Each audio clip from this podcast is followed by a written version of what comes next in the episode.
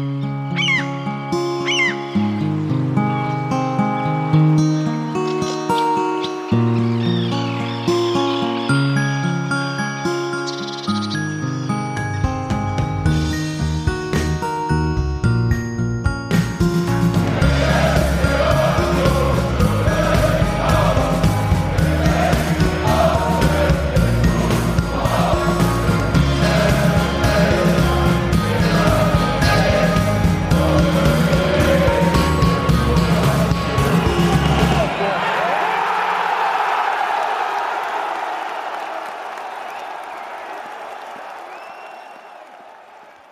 Hallo und herzlich willkommen aus der Perle der Uckermark, der achtgrößten Stadt Deutschlands, der Fläche nach, aus Templin. Mein Name ist Sebastian, ich begrüße in Berlin Nadine, hallo. Hallihallo. Und ebenfalls in Berlin, gar nicht so, na doch, ziemlich weit weg, oder? Von Nadine, äh, Olli, hallo. Hi, aber ich glaube nicht so weit. Wir sind eure Hauptstadt, ihr Bauern. Ja, genau, die Also Bauern. meine auf jeden Fall. und in die hessische Landeshauptstadt hätte ich beinahe gesagt, aber ist es ja nicht. Ähm, nee, ist es nicht, nee. Was sagt man denn eigentlich? Die Weltmetropole. Echt? Sagt keiner, oder? Im Äh, Herzen von nee, Europa. Äh, genau, das sagt man auch. Äh, man sagt ja einfach Frankfurt und äh, weiß schon, dass äh, das das Geilste ist von allem. In Bambletown. War nicht Manhattan irgendwie so ein Ding? Bestimmt. Das sagen aber auch nur die coolen Kids vom DFB. Das sagen auch alle, die äh, das Kanzleramt Waschmaschine nennen. Okay, alles klar. Gut. Aber äh, muss muss sagen, äh, Wortspiele mit Main und Main sind hier durchaus sehr beliebt äh, bei allem möglichen Quatsch. Ähm, aber von wegen achtgrößte Stadt der Fläche nach müssen wir jetzt die anderen, äh, die anderen Städte in den 18 größten äh, der Fläche nach raten. Äh, Nee. Oder ist ein anderer Podcast? das ist ein anderer Podcast, das machen wir jetzt hier nicht. Geografie mit Textilvergehen besteht darin, dass wir das prinzipiell falsch machen. Und ähm, ich glaube, ich, ich schaue jetzt aber ein, was lässt mir natürlich keine äh, Ruhe, Daniel, und das schaue ich jetzt gleich mal nach, nämlich äh, flächengrößte Städte Deutschlands. Ich glaube, Templin ist auf jeden Fall größer als Frankfurt. Ja, Das ist würde es? mich wundern, wenn nicht, ja. Ist es und Frankfurt ist auch gar nicht so groß. Warte mal, an, äh, wo gibt es denn hier Frankfurt überhaupt? Jetzt muss ich mal gucken. Guck auch nach Frankfurt am richtigen Main, Frankfurt. Ja, auf Platz 45. also, ich sag mal, Groß-Pankow in der Prignitz ist größer. Wir haben Ähm, dann so eine Gebietsreform gemacht, ne? ist richtig. Auch die Gemeinde Nordwest-Uckermark ist größer. Da gehören wir aber nicht dazu hier. Und Jericho ist größer, Erfurt logischerweise. Scheiß Erfurt. Ähm, Tangerhütte, äh, wer kennt's nicht, auch größer. Wahrscheinlich ist das äh, die sogenannte Stadt Vera-Sultal äh, äh, irgendwo in Thüringen, die aus 48 Dörfern besteht. Größer als äh, eine richtige Stadt. Das, Ja, also jedenfalls Frankfurt kann sich echt mal gehackt legen. Ne? So, das dazu. Aber wir wer haben, jetzt noch zuhört, ja, wir, wir haben ja einfach unfassbar gute Laune und ich denke, wir sollten das richtig rauslassen. Solange das Spiel in Wolfsburg nicht abgepfiffen ist, ist Union ja auf jeden Fall noch Platz 1. Ne? Habe ich das richtig? Sind so die Regeln? äh, Mhm. ja. Okay, gut. Also ich meine, Live-Tabellen zählen nicht. ja, das ist ja jetzt Mm. auch nicht weniger oder mehr live als vorher, ne? Aber ja. Ich weiß. Also im Prinzip war es äh, eh schon Quatsch, äh, aber vielleicht passiert da ja noch was. Daniel, ja, ich mach's gleich alles kaputt. ich wollte gerade sagen, wir waren hier gerade dabei, eine Rampe aufzubauen und du kommst hier mit dem Trecker. Ja. Ja. Aber das, äh, es ist mir ja auch egal, wie die anderen spielen. Äh, ne? so. Ist natürlich Die richtig. sind ja an sich schon geil genug. Egal, äh, welcher Tabellenplatz jetzt daneben steht. Auf jeden Fall äh, zu geil für den ersten FSV Mainz 05, gegen den Union mit 2 zu 1 gewonnen hat am Samstagnachmittag. Und lasst uns doch mal über dieses Spiel reden, denn ich kann für mich sagen, ich dachte, oh mein Gott, es wurde so viel geunkt vor diesem Spiel, dass ich dachte, das wird, ich habe ein sehr schlechtes Gefühl, gar nicht gut. Da kam so, ja, diese Heimspielserie mit ungeschlagenen Spielen, die wurde gegen Mainz im vergangenen Jahr gestartet. Dachte ich, ja super. Und auch sonst irgendwie dachte ich, naja, irgendwann muss halt auch mal abwärts gehen oder abwärts ist jetzt blöd, aber eine gute Serie muss auch mal reißen. Und mit der Aufstellung war aber, also sobald die kam, dachte ich, nö, eigentlich, wieso? Das also ich hatte vor dem Spiel auf jeden Fall fest damit gerechnet, dass es irgendwie so ein kleiner Dämpfer, wie äh, so im Klischeesprech äh, werden würde. Ja, aber ist, ich glaube, Nadine, und äh, da sind wir uns alle einig, ähm, wenn Union die Meisterschaft verspielt, dann wahrscheinlich äh, beim FC Schalke 04, oder? Ja, habe ich ja gestern schon gesagt. Also wir gewinnen dann gegen Bayern und gegen Leipzig und verlieren dann gegen Schalke und Bochum.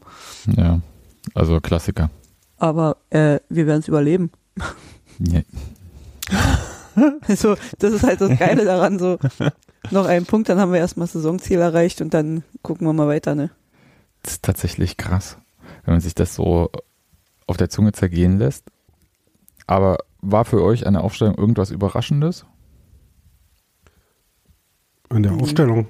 ähm, nö. Die hat sich ja äh, durchaus gefestigt, würde ich sagen. Äh, auch und gerade in der Endverteidigung, was ja irgendwie so die Saison über noch der beweglichste Teil war, da war es ja jetzt auch schon eine Weile so, dass da oft ähm, eben Duki, Knoche und Leite gespielt haben und das auch sehr gut machen, finde ich. Von daher ähm, hat mich das nicht so besonders gewundert. Bei Roussillon und Giesemann würde ich sagen, ist gerade so ziemlich unentschieden und kann gewürfelt werden, wer spielt. Ähm, Juranovic jetzt diesmal äh, nicht gespielt, aber wie gesagt, das wechselt sich ja auch offenbar ab mit Trimmel. Äh, mhm. Und äh, Seguin äh, hat sich jetzt auch so ein bisschen in die Mannschaft reingearbeitet. Das finde ich auch, aber eigentlich auch gut.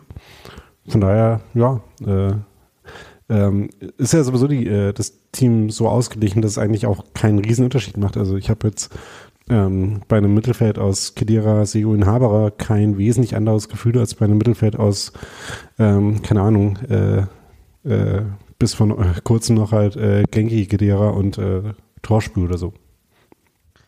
Bezug nehmend auf die Aufstellung habe ich direkt mal eine Frage an Daniel oder halt an euch alle, aber ich glaube, Daniel ist wieder der, der es am besten beantworten kann. ähm, Bis nachher. Nee, ja. was, was ist denn ähm, warum, wa, warum stelle ich lieber Roussillon als Gieselmann auf? Welche Vorteile bringt mir Roussillon gegenüber Gieselmann? Hm, ich würde sagen, mehr Tempo hat er schon noch ein bisschen. Ähm, vielleicht ein bisschen technisch auch noch ein bisschen besser. Wobei, da gab es nämlich auch so ein paar Szenen. mhm. Wobei, er hat auch so auf den Rasen gezeigt bei dem einen äh, verstoppten Ball. Äh, vielleicht lag das auch daran, dass der äh, nochmal anders hochgesprungen ist. Ähm, ja, also äh, im Dribbling ist er, glaube ich, schon noch ein bisschen äh, eher dazu geneigt, das, äh, das anzugehen. Gab es ja auch zum Beispiel vor dem Tor so einen äh, Moment, wo er so ein bisschen angetribbelt hat. Ähm, aber ansonsten also Giesemann vielleicht doch schon defensiv zweikampfmäßig noch ein bisschen besser. Aber da hat man jetzt, äh, habe ich jetzt auch von Rossillon noch nicht so viel gesehen, dass ich mir da nicht komplett sicher wäre. Ähm, ich finde die eigentlich beide relativ äh, ähnlich stark. Okay. Ich hätte, ich, ich hätte es jetzt auch nicht beantworten können, ehrlich gesagt, Nadine, sondern nur, ich habe mir das für einen späteren Punkt, da können wir gleich hier mal so mitnehmen, und weil Daniel das auch gesagt hatte, also Roussillon fand ich in dem Spiel im Stadion, mit meiner Perspektive von dort, gar nicht so gut, wie er im Nachhinein in den Zusammenfassungen und von Beobachtern gemacht wurde. Und das, mhm. da habe ich mich so ein bisschen, wahrscheinlich ist es halt so, dass viele Aktionen fanden halt, also von Roussillon fanden halt in der ersten Halbzeit statt, äh, auf das von mir sehr weit entfernte Tor. Vielleicht habe ich es also deswegen auch nicht so wahrgenommen und habe dafür aber die Zweikämpfe oder so Fehler im Passspiel oder so viel eher so im Blick gehabt. Und deswegen vielleicht so ein, weiß nicht, ob es jetzt äh, so eine verzerrte Wahrnehmung ist oder dass halt solche Aufbausachen natürlich in der Zusammenfassung nicht stattfinden, während Torschuss halt stattfindet und so weiter und so fort. Keine Ahnung. Hm. Wie habt ihr ihn also, denn wahrgenommen insgesamt? Olli sagt, ich habe na, ich finde es schön, dass, dass Sebastian äh, quasi Notizen zu einem Spieler hat, die ich fürs ganze Spiel mir aufgeschrieben hatte, weil so das, was du gerade über Roussillon sagst, hatte ich so für das Spiel so in, in meinem Gefühl, also dass ich äh, im Stadion ein viel schlechteres Spiel gesehen habe, als es dann tatsächlich in den ähm, Wiederholungen war. Im, im Stadion ist mir Roussillon persönlich jetzt nicht wirklich schlecht aufgefallen. Ich habe gerade eben mal so hin und her geklickt, was so die, die Statistiken, die man halt zählen kann, angeht, also im Vergleich zu Duki und Late. Und der ist, sage ich mal, da nicht, nicht besonders schlechter, was jetzt, sage ich mal, die Passquote angeht. Er hat halt diese beiden Torschüsse, ähm, ja, und ein bisschen weniger Laufleistung, ich glaube, als Late und ein bisschen mehr als Duki. Oder nee, Laufleistung ist der hat ja auch nicht bisher der schlechteste. 9, er hat 9, irgendwas. Late 11,6, Duki ja, 10, irgendwas. Die wurden ja nicht also, ausgewechselt. Ja. Das äh, dürfte Ach so, dann kommt das ja noch dazu, siehst du? Das dürfte ja damit zusammenhängen. So, aber ich ja. habe im Stadion, muss ich sagen, war ich eher maulig mit Union, nicht mit Roussillon. Ja, maulig ist jetzt vielleicht auch. Ich wollte nur sagen. Auf hohem Niveau, auf, auf hier Erfolgsfan-Niveau, ja, wo wir mittlerweile ja. sind. Ja, natürlich. Also unter Platz 1, da muss ich auch sagen, ja. da, da, bin ich auch kurz vor Five-Konzert. Ähm, aber ich fand ja, das, äh, glaube Dani, du hattest das heute auch im Blog so drin, dieses äh, Bemühen um Spielkontrolle von Union das ist ja schon mit den Händen zu greifen in den letzten Spielen. Das äh, mhm. ist, glaube ich, auch der Unterschied zu der Zeit äh, vor dieser Katar-WM. Oder äh, habe ich die einfach bloß, ist sie schon so weit weg, dass ich sie nicht mehr im Kopf habe?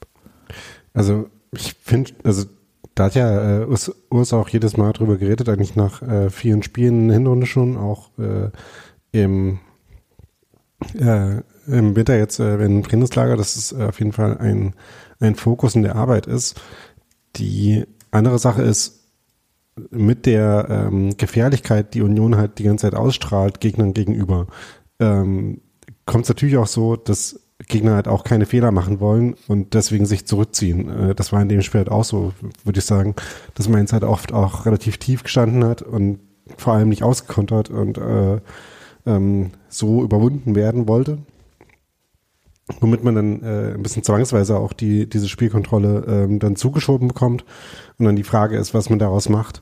Und da, finde ich, gab es in dem Spiel zumindest ein paar Momente, wo man eigentlich ganz gut gesehen hat, dass da durchaus auch, ja, gute Momente raus werden konnten. Äh, ich fand, bei dem Tor war das halt so, das hatte ich ja im Blog erwähnt. Äh, und auch äh, die eine Chance davor war ja die, wo Roussillon äh, zum Schuss kommt im Strafraum und dann danach nach der Ecke noch Kedira fast äh, ins Dank mhm, geköpft. Genau.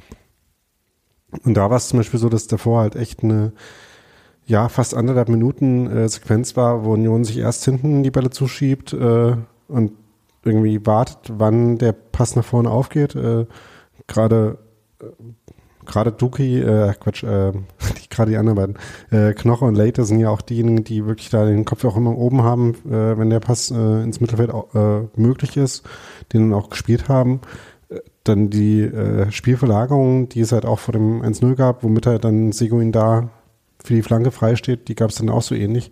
Von daher, dass da so Strukturen zu sehen sind, finde ich, ist schon was, wo man auch Fortschritte in der Mannschaft sieht, wie sie damit halt besser umgehen können.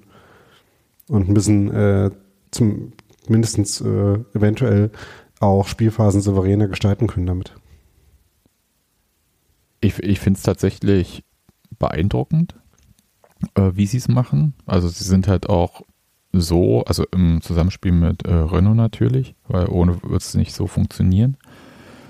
Sind die so resistent gegen Anlaufen in großen Teilen des Spiels, dass sie mhm. sich fast immer da spielerisch befreien können. Das bringt mich dann nachher noch zu einem anderen Punkt, aber ich finde es äh, schon beeindruckend und ich glaube, dass sich diese Dreier-Innenverteidigung, jetzt wo vielleicht nicht jede Woche eine englische Woche ist, auch so festgespielt hat und dass es, glaube ich, für Jecke und Baumgarte eher darum geht, erstmal den Platz auf der Bank zu kriegen, also im Kader. Weil es gibt wenig Gründe sonst äh, von dieser Dreierkette da erstmal abzurücken, also von den drei Personen dort. Ja, diesmal war es Baumgartel, der auf der Bank saß. Genau. Äh, ähm, scheint im Moment so zu sein, dass immer nur ein regulärer Innenverteidiger auf der ja neun Leute tiefen Auswechselbank äh, sitzt. Ja, aber wozu brauchst du auch zwei dort? Also ich meine, ja, das ist ja. Also, dass man, dass man zwei davon auswechseln muss, äh, kommt wahrscheinlich eher selten vor, beziehungsweise dass man das machen muss und dass man äh, vielleicht wegen einer roten Karte oder so dann sowieso einen äh, äh, reduziert, genau. Ja, also deswegen, äh, das, das wundert mich nicht. Ich bin eher immer noch erstaunt, ähm, was heißt erstaunt, aber bei der Ansage der Spieler, die spielen und so weiter und dann wird halt so vorgelesen, wer auf der Bank sitzt und ich muss echt sagen, mittlerweile hat Union eine ziemlich gute Bank. Also so, das ist halt die, so die auch, zweitbeste Union-Mannschaft aller Zeiten, ne? die auf der Bank sitzt quasi. ja, krass. Also gut, gut gesagt. Aber ja, ich würde es schon sagen. Also das ist, hat da schon so qualitätsmäßig auch einen recht breiten Kader mittlerweile. Ja, um das für das Spiel einmal äh, zu sagen, ne, Grill als äh, Ersatztorwart, dann Baumgartel, Juranovic, äh, Michel waren jetzt die, die, nicht eingesetzt wurden und Leidoni, äh, Jordan, Torsbü, Gissemann und Leveling. Das ist halt auch, äh, sind halt auch Spieler dabei, die halt auch nochmal einen neuen Spr Schwung geben können, was man ja auch dann gesehen hat in dem Spiel. Ähm, das ist schon relativ krass, wie halt, ja, äh, Union, glaube ich, auch in der ganzen Liga vielleicht eine der Mannschaften ist, bei denen die, ähm, die Spreizung innerhalb vom Kader, ähm, was die Qualität angeht, auch nicht besonders groß ist, ne? sondern eben so eine äh, sehr große Geschlossenheit, wo alle irgendwie in das System passen, alle ähm, ihre eigenen Charakteristika haben. Natürlich gibt es Unterschiede zwischen ne, Spielern wie Haberer und Torsby zum Beispiel. Ähm, ja, aber da jeder was beitragen kann. Ich würde schon sagen, dass, ich glaube, es gibt so einen Spieler, der so ein bisschen für sich alleine steht, ist mit Geraldo Becker. So. Aber Hm. son sonst würde ich sagen, ja, eigentlich schon. Vielleicht im Tor noch, weiß ich nicht. Das kann ich schwer beein äh, einschätzen. Also, wie sehr, Ja. weil, weil ich Grill Genauso so gut zu sein wie Freddy Renault ist schon ziemlich schwierig. Das denke ich nämlich auch. Ähm, das wäre so mein Punkt. Ich hätte sonst noch eine andere Frage, bevor wir vielleicht noch ein bisschen mehr ins Spiel gehen. Aber ähm, die mich so ein bisschen, wenn man so Pressekonferenzen sich anschaut, immer mal wieder kommt das dann so hoch. Wie schafft es Union eigentlich bei also wirklich vielen Gegnern das Gefühl zu geben, eigentlich gar nicht so schlecht gewesen zu sein, aber am Ende doch irgendwie wohl wahrscheinlich ein bisschen verdient verloren zu haben. Oder vielleicht so das Gefühl auch zu geben, vielleicht glücklich, äh, also unglücklich verloren zu haben, aber ihr wisst, was ich meine? Ja, also, weil eigentlich war meins richtig, ich hätte beinahe gesagt, richtig schlecht, aber die waren einfach nicht gut. So, fand ich. Aber sie, äh, sie sind da rausgegangen äh, aus dem Spiel und Bruce Svensson, ja, unentschieden wäre jetzt eigentlich auch okay gewesen. Ich dachte so, hm, aber ihr habt, also seid ihr wirklich sicher, dass ihr genug gemacht habt, um da ähm, das Ergebnis zu erzielen? Und da war ich mir nicht so sicher. Also ehrlich gesagt war ich, doch, ich war mir sicher, nämlich nicht. Liegt es an Union oder liegt es immer an den Gegnern? Ich glaube, dass, das weiß ich nicht, ich habe das gerade eben schon überlegt, als ähm, ähm, ihr über die, die Effizienz geredet habt, dass ähm, ich glaube schon, dass viele Mannschaften aktuell das Gefühl haben, auch vom Scouting her, dass die sich sagen, eigentlich haben wir den Code geknackt, ne? Und jetzt äh, äh, ne, denken die halt eben, okay, jetzt kriegt Union den Ball, guck auf die Expected Goals oder was da passiert. Eigentlich agieren die im Großen und Ganzen überglücklich, also über alle Maßen halt und haben nicht so viel Chancen, die sie sich herausspielen. Und ähm, ja, ich glaube, dass es auch damit was zu tun hat, dass wir ja abgesehen davon, dass wir jetzt halt irgendwie gelernt haben, offensichtlich auch selber das Spiel zu machen und und da mit wenigen Chancen erfolgreich zu sein, glaube ich, dass es auch was damit zu tun hat, ne? Dass man bei uns weiß man ja, worauf man sich vorbereitet. Da gibt es wenig Überraschungen. Für mich war so ein bisschen der Punkt auch, also ich verstehe, was du meinst, dass Mannschaften dann halt so denken, ja, wir, Union hatte ja auch nicht viele Chancen, aber vielleicht ein bisschen verkennen, dass sie selbst meistens noch weniger hatten. Hm. Also Ex Expected Goals hatte Mainz mehr, aber liegt halt am Elfer, ne? Das war ein ja, der, blöd. Eben. äh, den muss Ja. man da rausziehen. Aber äh, ich meine halt, das Normalergebnis, wenn Union nicht zum Erfolg kommt, müsste eigentlich 0-0 sein. ja. Genau, das hatte ich, äh, glaube ich, auch irgendwann äh, im Blog oder äh, irgendwo geschrieben, dass Union sich halt mehr als äh, zum Beispiel jetzt letzte Woche Hertha leisten kann, äh, sich so ein Spiel anzugucken und zu sagen, ja, wir spielen halt mal und gucken, ob wir ähm, auf eine von unseren typischen Weisen ein Tor schießen und wenn nicht, dann äh, passiert uns aber auch erstmal nichts. Ne? Äh, und ich glaube, mit dieser ähm, quasi ja Ruhe oder ähm, Abgeklärtheit kann halt Union auch anders in ein Spiel gehen als seine Gegner. Ja. Aber also finde ich tatsächlich ähm, verblüffend, also weil es halt wirklich, es kommt mir ständig so vor, als ob die Trainer mir sagen, ja, waren eigentlich auch gut im Spiel und so weiter und so fort hm, und so. Ich denke so, ja, aber wie oft habt ihr aufs Tor geschossen? Ne? Erinnert euch ja. dran, Hertha, erster Torschuss, richtig aufs Tor, 74. Minute. Mainz, erste Halbzeit im Prinzip gar nicht. Und glaube ich doch, dass in der ersten Halbzeit dann nicht so viel von denen da war. Und in der zweiten Halbzeit dann, weiß ich auch nicht, ob der Elfmeter so der erste richtige Torschuss war. Danach kam mir noch ein bisschen was, aber. Hm. Ja, also zumindest nichts äh, super gefährliches. Nee, äh, also äh, nichts, was, ist, äh, nichts, was ich mir notiert hätte auch. Ja. Überhaupt ist in der zweiten Halbzeit bis zur 80. Minute sehr wenig passiert. Äh, da, da, da, kommen wir sicher gleich nochmal ganz genau. kurz. Aber, ähm, zu dem was ich noch sagen wollte, hm? ist, dass ähm, ein dominantes Spiel von Union ja jetzt auch nicht, also erstens mal äh, sind die Spiele in den meisten Fällen sowieso nicht so super dominant gefühlt, dass es so aussieht wie, äh, ähm, wie eine absolute äh, quasi Überlegenheit. Aber die Momente, die halt wichtig sind, um effizient zu sein, kommen ja trotzdem dann mal vor, äh, ne, irgendein Konter, irgendeine Standardsituation. Von daher äh, ist es quasi äh, dieser, dieses Gefühl, im Spiel zu sein, ergibt sich halt auch daraus, dass jetzt äh, Union jetzt halt keine 90 Prozent Beibesitz haben wird äh, oder zumindest äh, nicht unbedingt haben muss oder will. Ähm, aber das nicht unbedingt äh, bedeutet, dass die Effizienz oder die Torgefahr von Union auch genauso gewinn, gering wäre. Ne, das ist halt, wie gesagt, in dem Spiel war es so, dass Union jetzt äh, vor dem äh, Tor von Kevin Behrens, dann, das eine halbe Stunde gefallen ist, halt auch nur quasi eine Doppelchance hatte, ähm, aber es trotzdem nicht so war, dass jetzt das Tor in dem Sinne aus dem Nichts gefallen wäre, dass man überhaupt nicht damit gerechnet hatte, dass so ein Tor irgendwann fallen kann. Nee. Das hast du so wahrgenommen?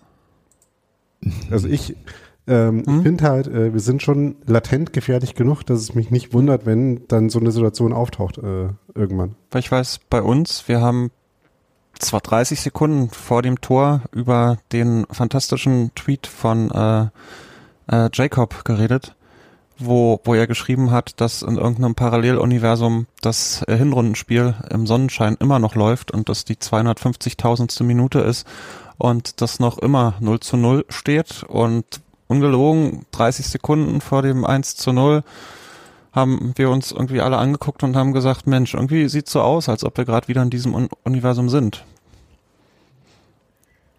Ich glaube, das äh, beides schließt sich nicht aus. Was Daniel meint, ist, genau. glaube ich, die Art und Weise, wie Union da zu diesem, äh, zu der Flanke und dann halt zu dem Tor gekommen ist, weil ja ständig dann versucht, die brechen ja auch immer ab. Also das heißt, wenn hinten aufgebaut wird und man sieht, da ist keine Lücke, dann wird wieder so hinten rumgespielt und das ist halt so eine äh, gedankenlose hintenrum Scheiße wäre, ähm, sondern man sucht schon die Lücke und die suchen auch nicht nur die Außenspieler, sie gucken auch in die Halbräume quasi, ob sich da was auftut. Sind sich auch nicht so äh, schade, auch mal in die Mitte zu spielen, wenn sich da mal eine Lücke auftun würde. Und das war, und dann wird halt von links nach rechts verlagert und von rechts wieder nach links und so weiter und so fort. Und Union geht bei diesem Aufbau sehr wenig Risiko. Sie könnten ja zum Beispiel einen Außenspieler einfach ähm, übergehen, zum Beispiel, und der Innenverteidiger spielt direkt quasi, meinetwegen nach rechts äh, vorne zur Charal oder links vorne. Aber so ein Ball hat ja auch ähm, eine gewisse Wahrscheinlichkeit abgefangen zu werden. Und in dem Bereich des Spiels will Union dieses Risiko auch nicht gehen. Zu Recht. Ja, das äh, aus meiner Sicht. Und deswegen wirkt das, glaube ich, vielleicht manchmal ein bisschen auch träge oder so. Oder vielleicht für den neutralen Zuschauer ähm, hm. langweilig. Aber es, diese Geduld, so wie Daniel das ja vorhin ausgeführt hat, können sie ja auch haben. Also sie haben ja auch da nicht den Druck und wenn sie äh, Druck äh, entfachen wollen, wie in der zweiten Halbzeit, dann machen sie es halt auch. Ich fand äh, bei dem Tor von Kevin Behrens, fand ich erstmal, ja, tatsächlich tolle Flanke von äh, Paul Seguin, von dem ich übrigens immer noch, da ich immer das Problem, wenn der sich warm macht, ich mich frage, wer ist eigentlich dieser Spieler? Ich, ich, Aber der sieht doch sehr wie er selber aus, finde ich. wenn das Sinn macht. Tut das nicht jede Person? Ja, könnte man denken. Was ich damit meine ist, äh, ich finde, dass sie, äh, dass Paul Seguin sehr wie der Sohn eines äh, Magdeburger äh, Europapokalhelden. Ja, ja. ja, weiß ich nicht. Dafür bin ich nicht alt genug, um diesen Pokalsieg von Magdeburg miterlebt zu haben oder äh, da überhaupt eine Beziehung zu zu haben. Ähm, aber ich sage mal, der Vorteil ist, wenn er jetzt aufgerufen wird bei der Mannschaftsaufstellung, ruft nicht mehr das halbe Stadion Jacke. Ja, das, äh, wir sind da schon weiter alle und ich fühle ein bisschen, dass ich vielleicht nicht ganz allein bin mit der äh, Situation. Und Steffi hatte auch gesagt, wenn Paul Seguin einkaufen geht und neben ihm kommt ähm, Haberer, dann würde sie beide nicht erkennen. Komm. Ich zitiere nur, was sie gesagt hat. Äh, mir wird es aber auch so gehen. Äh, das äh, weiß ich nicht. Äh, ich, ganz ehrlich, das wird sich schon noch geben mit der Zeit. Dann so an der Gangart. Der läuft ja wie Paul Seguin. Ja, wahrscheinlich, äh, wahrscheinlich wird es äh, auch tatsächlich so sein, so wie ähm, früher. Tusche hatte sowieso auch so einen Stil, aber äh, Benjamin Kessel, habe auch immer am Laufstil erkannt. Egal. Ja. Ähm, okay, aber es ist 1 zu 0. Ähm, ihr seid völlig ausgeflippt dann oder wie war es überhaupt für euch? Nee. Komischerweise nicht. Weil? Hm, weil das Union ist und wir irgendwie seit drei Jahren dahin rennen zu Heimspielen und 80 Prozent der Spiele so laufen irgendwie gefühlt. Achso, ja, siehst du, ich bin nämlich auch total ruhig geblieben, um mich herum Ausflippung. Hm. Und ich habe halt, es war halt wirklich sehr weit weg von mir, ähm, da auf der äh, Wuhle-Seite mit dem Tor. Und da lagen halt zu viele Spieler im Tor. Und ich dachte, ach scheiße, das äh, wird bestimmt zurückgepfiffen oder so. Und ich habe echt so, es hat mir richtig die Freude rausgenommen, so dieses, ähm, diese Situation, weil ich mittlerweile diesen Videoassistenten so internalisiert habe, nee, du darfst dich noch nicht freuen. Und habe mich dann so gefreut, aber es war dann nur noch Faustballen, als äh, klar war, dass es halt tatsächlich gegeben wird. Hm? Die Situation war äh, ja nicht äh, so eindeutig. Wieso? Aber äh, war da irgendeine Frage? Also, also ich war 100 Meter entfernt, Daniel, im Gegensatz zu dir, der du das wahrscheinlich bequem am Fernseher gesehen hast. Und ich habe ja gerade gesagt, da waren einfach sehr viele Spieler, die plötzlich im Tor lagen.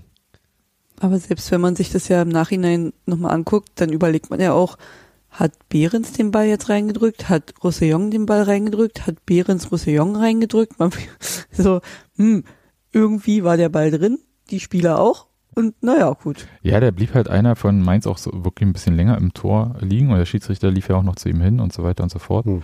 Das, war, das war für mich, nochmal, Stadionperspektive, nicht so klar. Ja, ich hatte ja leider nicht Stadionperspektive ähm, bei dem Spiel.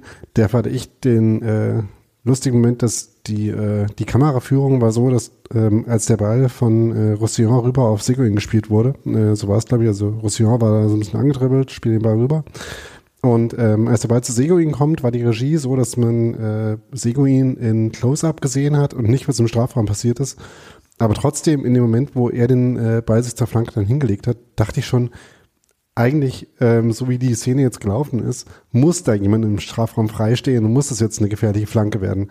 äh, so dass ich dann sehr schön fand, dass als die, ähm, der Ball dann unterwegs war und die Kamera gewechselt hat, dann tatsächlich äh, der an den Fünfer kam und äh, Behrens den reingrätschen konnte. Das fand ich sehr, sehr, ähm, es hat quasi genau die Erwartungen, die, äh, die man optimistischerweise für die Situation hatte, bestätigt. Das fand ich sehr schick. Ich, ich fand interessant, wenn man sich das dann halt nochmal angeschaut hat, dass drei Spieler eigentlich eine richtig gute Möglichkeit hatten, an diesen Ball zu kommen. Also Trimmel, der das mit Flugkopfball knapp verpasst, Behrens, der herankommt und hinter Behrens quasi, äh, wie Nadine gerade gesagt hat, ja Roussillon auch noch war, der quasi zeitgleich, aber vielleicht die paar Zentimeter äh, hinter Behrens den Ball sonst ins Tor gehauen hätte. Also war ein bisschen enttäuscht, dass es kein äh, Flugkopfballtor von Trimmel war, aber das äh, ja. hat sich dann innerhalb von Millisekunden gegeben mit dem, mit dem Tor von Behrens. Wäre auf jeden Fall unser Tor des Jahres gewesen, Flugkopfball Trimmel. Im Gegensatz zur AD, die immer äh, langweilige Weitschusstore nimmt. Entschuldigung, aber der Diss muss jetzt mal sein. Ich finde es wirklich furchtbar. Beziehungsweise ich kann es der ARD auch nicht vorwerfen, weil. Wird das nicht ne, gewählt? Ja, weil Ja. äh, also die, die Zuschauer, also alle, Alle Schiebung. alle, das gesamte Publikum der ARD ist schuld. So. Dinge abstimmen lassen von Leuten ist eh schwierige Ideen. Ja, vor allem zweimal Union-Tor abstimmen, das ist doch scheiße. Ja, also ich glaube, wir haben uns selber kannibalisiert. Ja, Wir hätten uns einfach von vornherein hätte einfach jemand sagen müssen, alle auf Vogelsammer. Hat das nicht äh, ein gewisser Twitter-Account zumindest versucht, äh, das äh, in die Wege zu leiten? Hat scheinbar nicht so ganz verfangen, ne? Weiß ich nicht. Ich, ich, ich sag's jetzt mal so, ich bin da ja nicht mehr bei Twitter, deswegen kriege ich das nicht so mit. Ich Gut. erinnere mich daran, dass es eine, eine Kampagne für alle für Tor 4 gab, aber Hm. Das klingt so nach Geh aufs Ganze, Jörg Träger und dem Song. du, du. ähm, gut, aber Kevin Behrens äh, Tor, nachdem er ja schon ähm, unter der Woche, glaube ich, getroffen hatte. hm.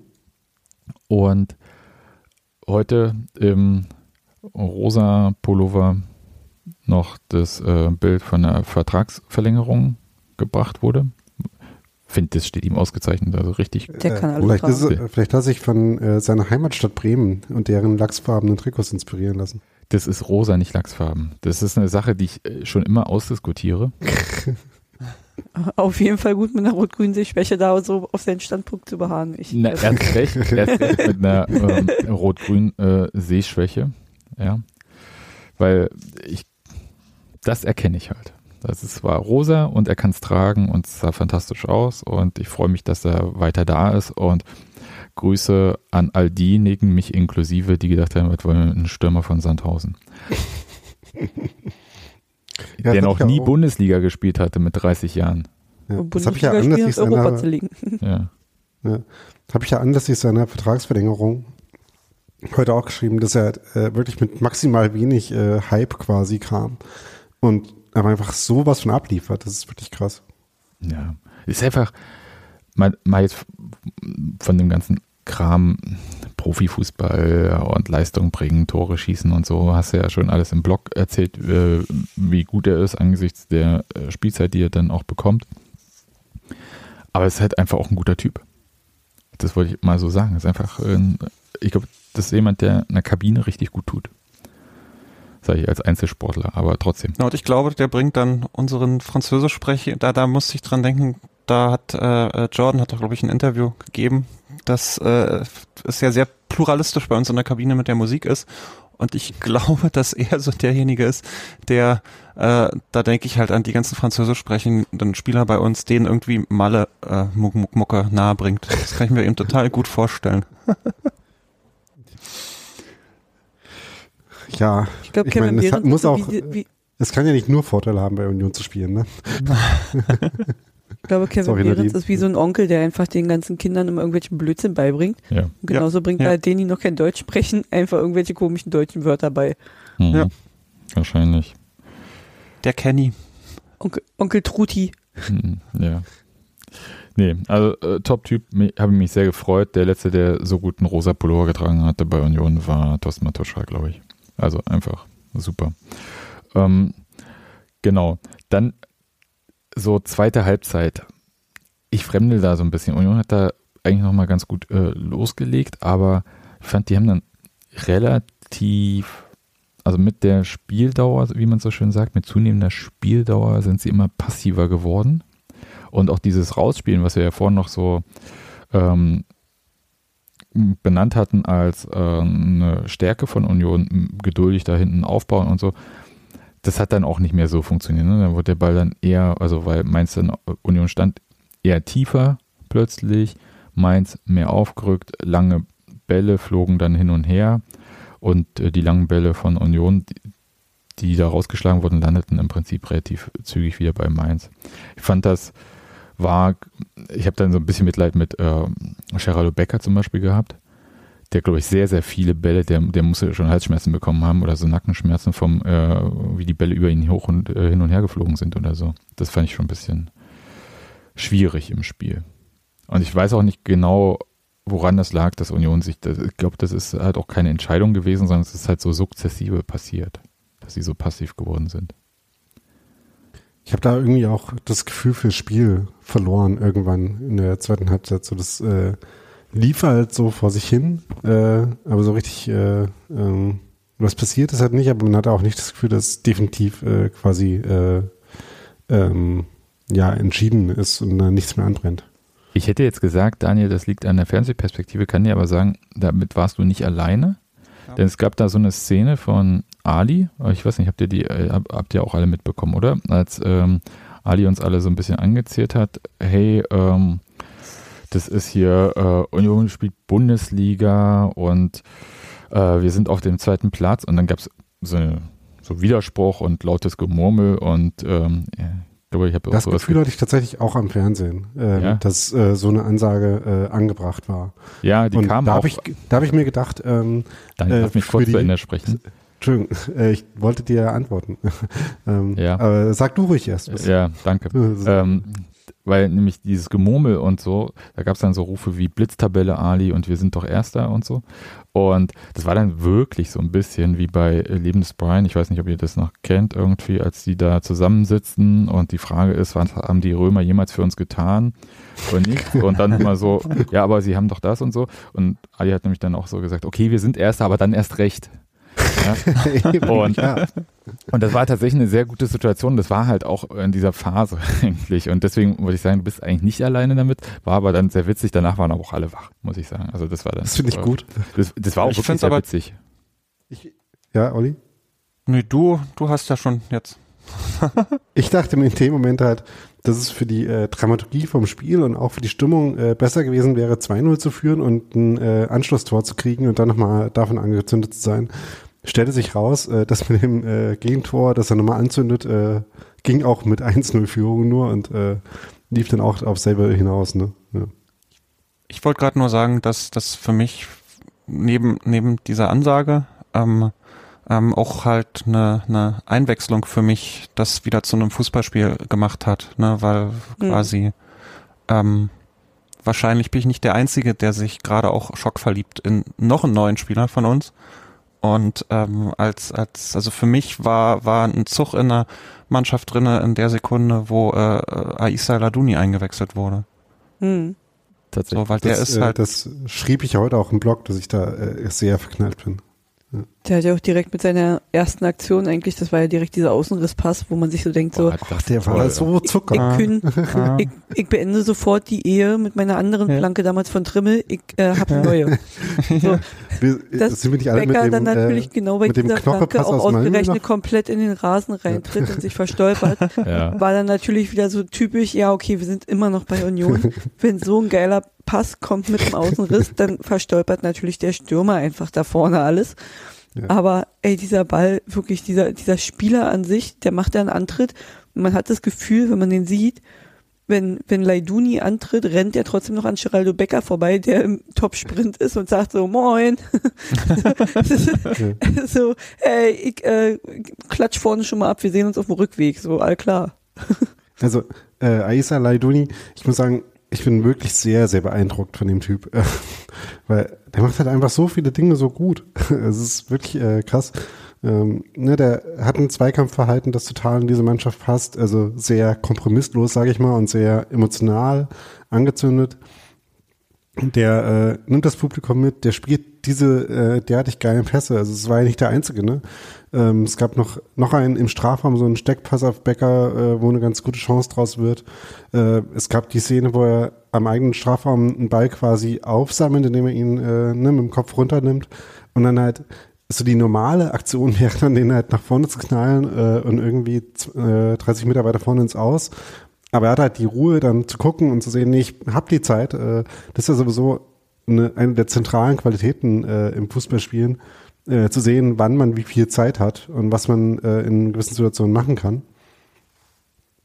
Und das hat er halt sehr, sehr gut, finde ich.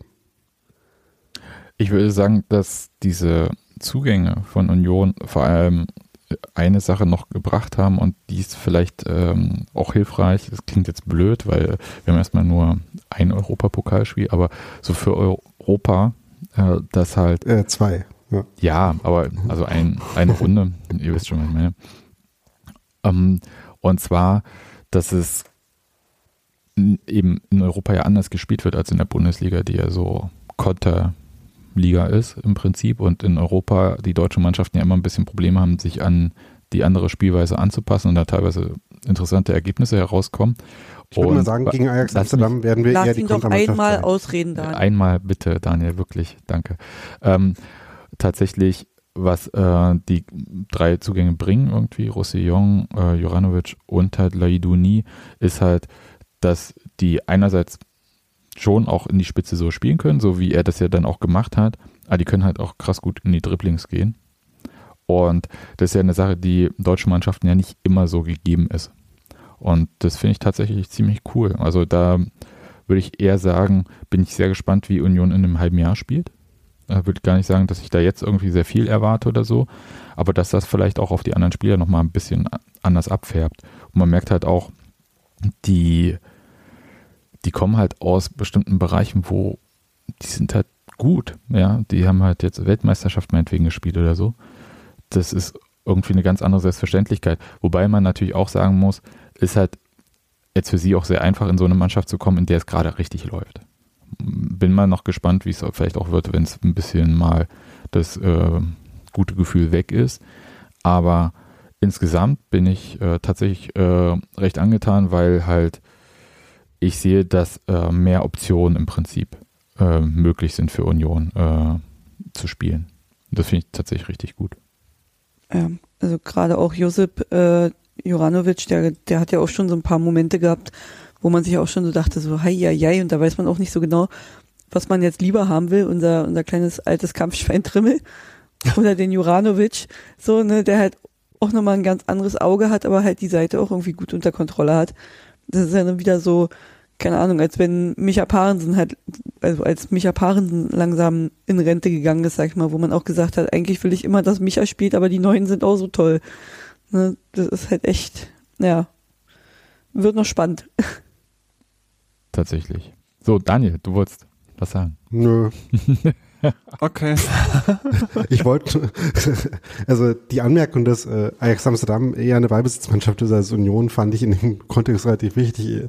Äh, und da ist auch äh, relativ egal, äh, wer da jetzt äh, Holländer, äh, ne, sowieso Ballbesitz eher auch da beliebt.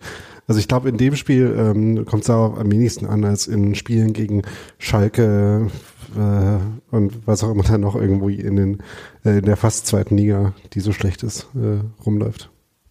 Ja, mal schauen. Also ich bin jedenfalls gespannt und mir ist halt ehrlich gesagt wahrscheinlich gar nicht mal von der Europa League, aber von der Conference League im vergangenen Jahr ist mir das schon noch so im Gedächtnis, dass Union dann echt Schwierigkeiten hatte, mit solchen Sachen umzugehen. Schauen wir mal. Ich bin überhaupt. Es ist halt auch ein Unterschied, ob man gegen Ajax oder gegen äh, Kups spielt, ne?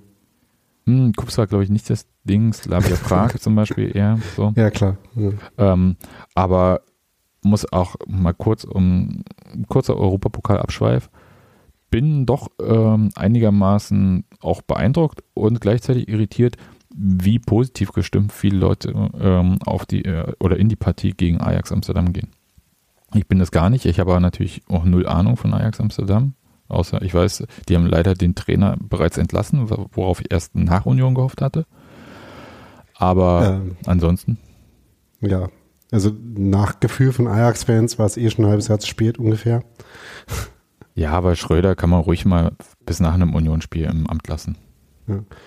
Die haben ja jetzt äh, in der holländischen Liga ein paar Spiele gewonnen. Ich habe schon von, äh, nachdem das Los äh, quasi bekannt geworden war, habe ich so ein paar Ajax-Podcasts äh, abonniert, äh, wo ich jetzt noch nicht so richtig zugehört habe, aber äh, ne, so äh, mich darauf vorbereitet hat, das in der Zeit vor dem äh, eigentlichen Spiel mal zu machen. Und da gefällt mir aber jetzt schon nicht, dass der Ton da schon deutlich optimistischer wieder geworden ist. Ähm, aber ja, kann trotzdem noch, äh, noch alles werden. Und vor allem ist es auch scheißegal, ob wir da gewinnen oder nicht. Wir spielen halt äh, allen Ernstes ein äh, Europapokalspiel gegen Ajax Amsterdam und äh, in Amsterdam. Das ist ja eigentlich schon äh, der Sieg da dran. Von daher. Brauch noch eine Karte in Amsterdam, bitte. ähm, äh, äh, siehst du diese 10.000 anderen, die hier da anstehen? Einfach mhm. dahinter anstellen, da, ähm, Olli. Nein. Ja, also ich glaube, das ist äh, richtig heiße Ware. Na klar. Kurz, äh, was auch im Stadion eher schwierig zu erkennen war, war ähm, die Entscheidung, die zu diesem Handelfmeter geführt hat. Ja. Also das Ja. war sehr viele ratlose Gesichter, meins inbegriffen. Und Pfeift der Vollidiot denn jetzt da? ne, beziehungsweise was pfeift er erstmal nicht. Also das Hm. war ja, die Situation war ja einfach so, dass ich, der ist ja dann irgendwann raus. Das war ja so eine endlose Spielszene. Das war eine Minute, ja. Und- ich habe es ja nochmal nachgeguckt und da habe ich drauf geachtet, das war genau eine Minute. Und es wusste einfach gar keiner mehr, worauf sich das bezieht im Stadion. Es gab auch nichts irgendwie, also nicht immer diese Proforma-Anzeige überprüft wird. Die kommt sowieso immer meistens, nachdem schon alles vorbei ist. Und das war völlig absurd und hat nochmal gezeigt, dass diese Situation mit diesem Videoassistenten, die müssen sich da wirklich schleunigst irgendwas überlegen, wie sie die Leute im Stadion da mitnehmen. Ich weiß, es gibt irgendwie gerade diese Tests, dass die ähm, Schiedsrichter da irgendwas durchsagen und so. Sollen sich mal ein bisschen beeilen. Also ich glaube, das ist wirklich, es nervt.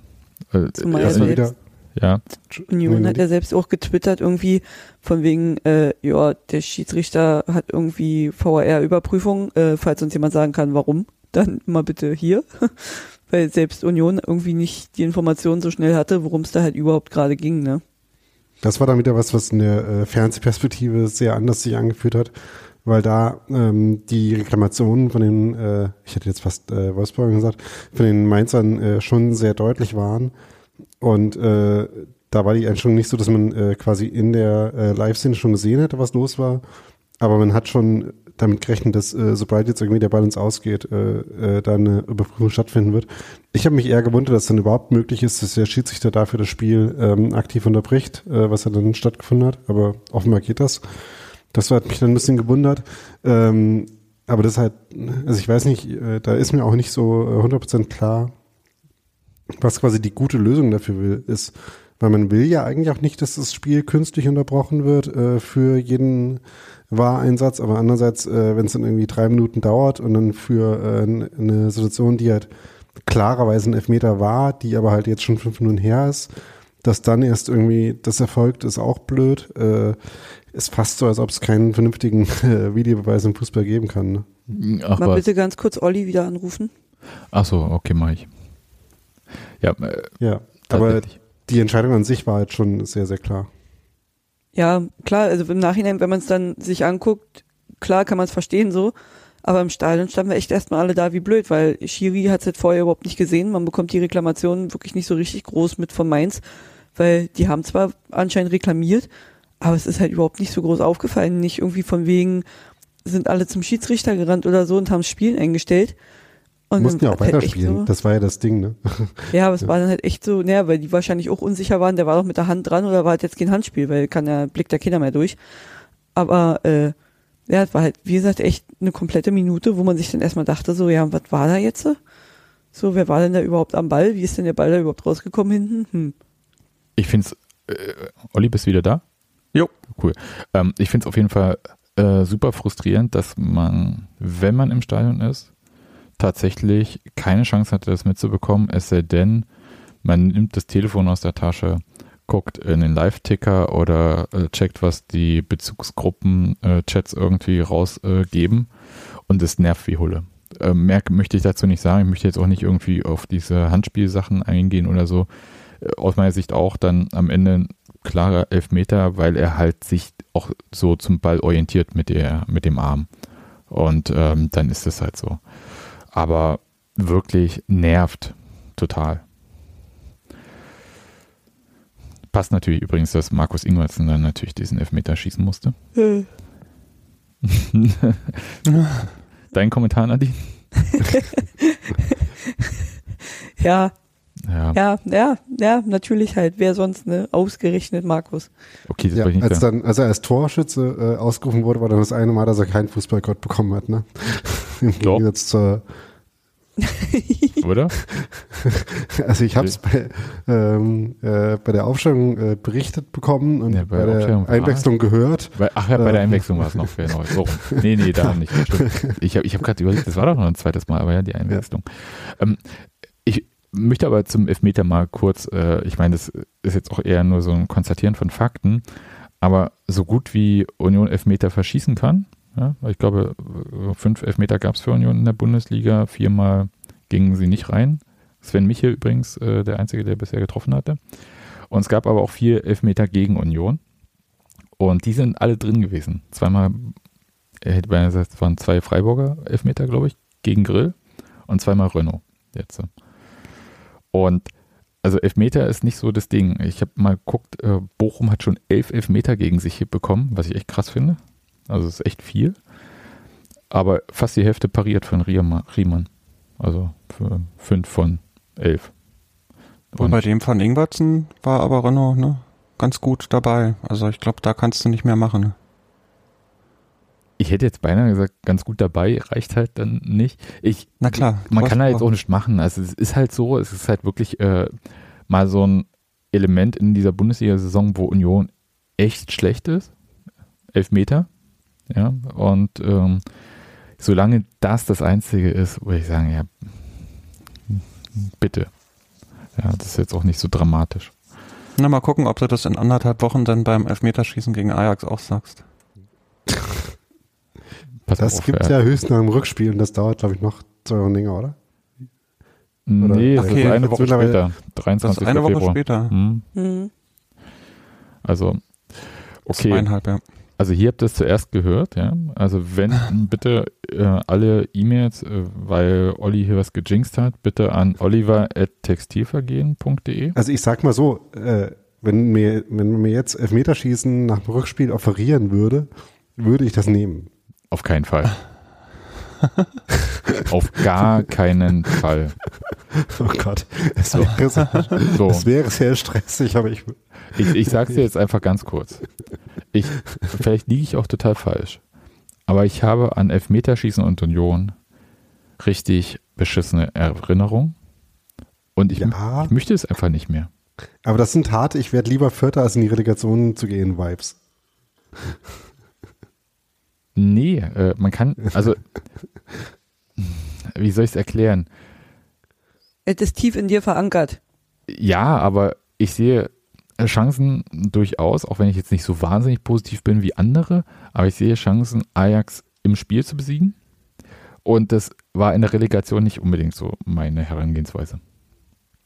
So, das wollte ich nur dazu sagen. Und Elfmeterschießen, harte Osnabrück und Dortmund-Vibes. Brauche ich nicht. Andererseits, Urs Fischer, ich meine, der hat ja alles schon hingekriegt. Der lässt dann einfach da spielen. Äh, wer hat da alles verschossen? Knoche Pantovic kann gegen Ajax nicht spielen, äh, weil er ja nicht im Kader ist, ne? Hm. Ähm, aber der lässt Knoche und äh, Jordan antreten und die hauen die dann rein. Leitini würde ich es auch noch zutrauen. Juranovic ist berühmterweise ja Top-Elfmeterschütze. Na, siehst du, das, es schreibt sich ja quasi von alleine die Geschichte. Daniel ist okay, geh, geh einfach mit deinem Elfmeterschießen. Ja, Ja, aber wie geil war das? aber zurück, äh, zurück zu Mainz. Ja, wie, wie geil. Also mit diesem 1 zu 1 kommt so ein berühmter Dreifachwechsel sofort. Ja. Und da kommen Giesemann, Torsby, Jordan, die in dieser Reihenfolge auch das 2-1 vorbereiten. Ich finde es ja einfach, ich meine, egal was Union gerade schießen. anfasst, ne, es ist halt, es funktioniert. Da kannst du dich halt auch zu dritt wieder vor Urs Fischer hinstellen und sagen, können wir wieder raus? Ja, es ist, Wir haben unser Dienst getan, danke, schönen Feierabend. also es war ja, weiß ich nicht, mir fällt da wirklich nichts mehr zu ein. Ich kann da auch nichts sagen. Es ist einfach schräg. Das war dann wirklich Eskalation. Das würde ich Ja. sagen, da sind wir dann auch ausgerastet. Ja, auf jeden Fall. Da war dann wirklich so, was wollt ihr denn alle von uns? Wir gewinnen hier eh. Ihr braucht gar nicht erst herkommen. Ihr könnt direkt mit dem Bus wieder umdrehen. Auf Wiedersehen. Ja, also es war gut. Ich habe mich sehr, sehr, sehr doll für Jordan gefreut, Ja, weil einfach Ja. so dieses, dieser Gedanke an, er muss jetzt unbedingt ein Tor schießen, jetzt erstmal weg ist. Und vielleicht gibt es auch so ein bisschen, ja, äh, quasi so Befreiung. Und für Mainz, ich, weiß, ich weiß halt nicht. Das kann mir vielleicht auch mal jemand erklären, der vielleicht Ahnung davon hat. Aber die haben, was haben die denn mit diesen hohen Bällen die ganze Zeit gehabt? Naja, halt die Art von Chaos äh, provozieren, aus denen dann auch das, äh, ne, äh, der Elfmeter Hm. entstanden ist. Und sagen wir, strukturell sind sie auch nicht mehr durchgekommen. Von daher war es halt die, die äh, größte Annäherung, die sie hingekriegt haben. Aber ich fand es, wie gesagt, äh, wie, äh, nicht wie gesagt, sondern wie heute im Blog geschrieben, vor allem beeindruckend, wie unmittelbar halt Union wieder in Offensive umgeschaltet hat nach dem Tor. Ja. Das war schon wirklich krass. Ja, wo, wo ja eigentlich bis dahin alle dachten, okay, es ist so passiv und da aus der Nummer kommt man da jetzt auch nicht mehr raus. Aber es hat echt gut funktioniert, war toll. Auch, ähm, ja, ich fand halt gut, man sieht ja bei diesem, vor dem 2-1, wie auch Jordan da den Ball noch ähm, erkämpft, der dann zu Giesemann kommt und der äh, Flanke, Kopfballablage, Torsby und dann rein ins Glück. War super. War richtig, richtig gut. Und war, glaube ich, auch die längste Nachspielzeit, die wir hatten. Waren fast acht Minuten. Also jedenfalls lief die achte Minute. Das fand ich schon Mhm. auch ähm, interessant, weil ja, es gab schon ähm, ein, zwei Verletzungsunterbrechungen. Einmal bei Rani Kedira Chor? und dann Ja. Chor vor allem. Und Chor, das habe ich, ich habe es ja wieder auch nur von Weitem gesehen. Hab dann in der Zusammenfassung, da habe ich gedacht, okay, das, das möchte ich eigentlich nicht sehen. Also müsst ihr das mir jetzt Kennt so zeigen. Gebrochen, Alter. Das sah wirklich nicht gut aus, ne? Also es, Oh, stand der ehrlich. Kopf nicht so gut ab. Das hätte bei mir dreimal geknackt und dann hätte ich nicht mehr viel gemacht, glaube ich. Nee, also da Wahnsinn. mu- muss ich sagen, dass der auch noch weitergespielt hat dann. War, also wirklich äh, irre.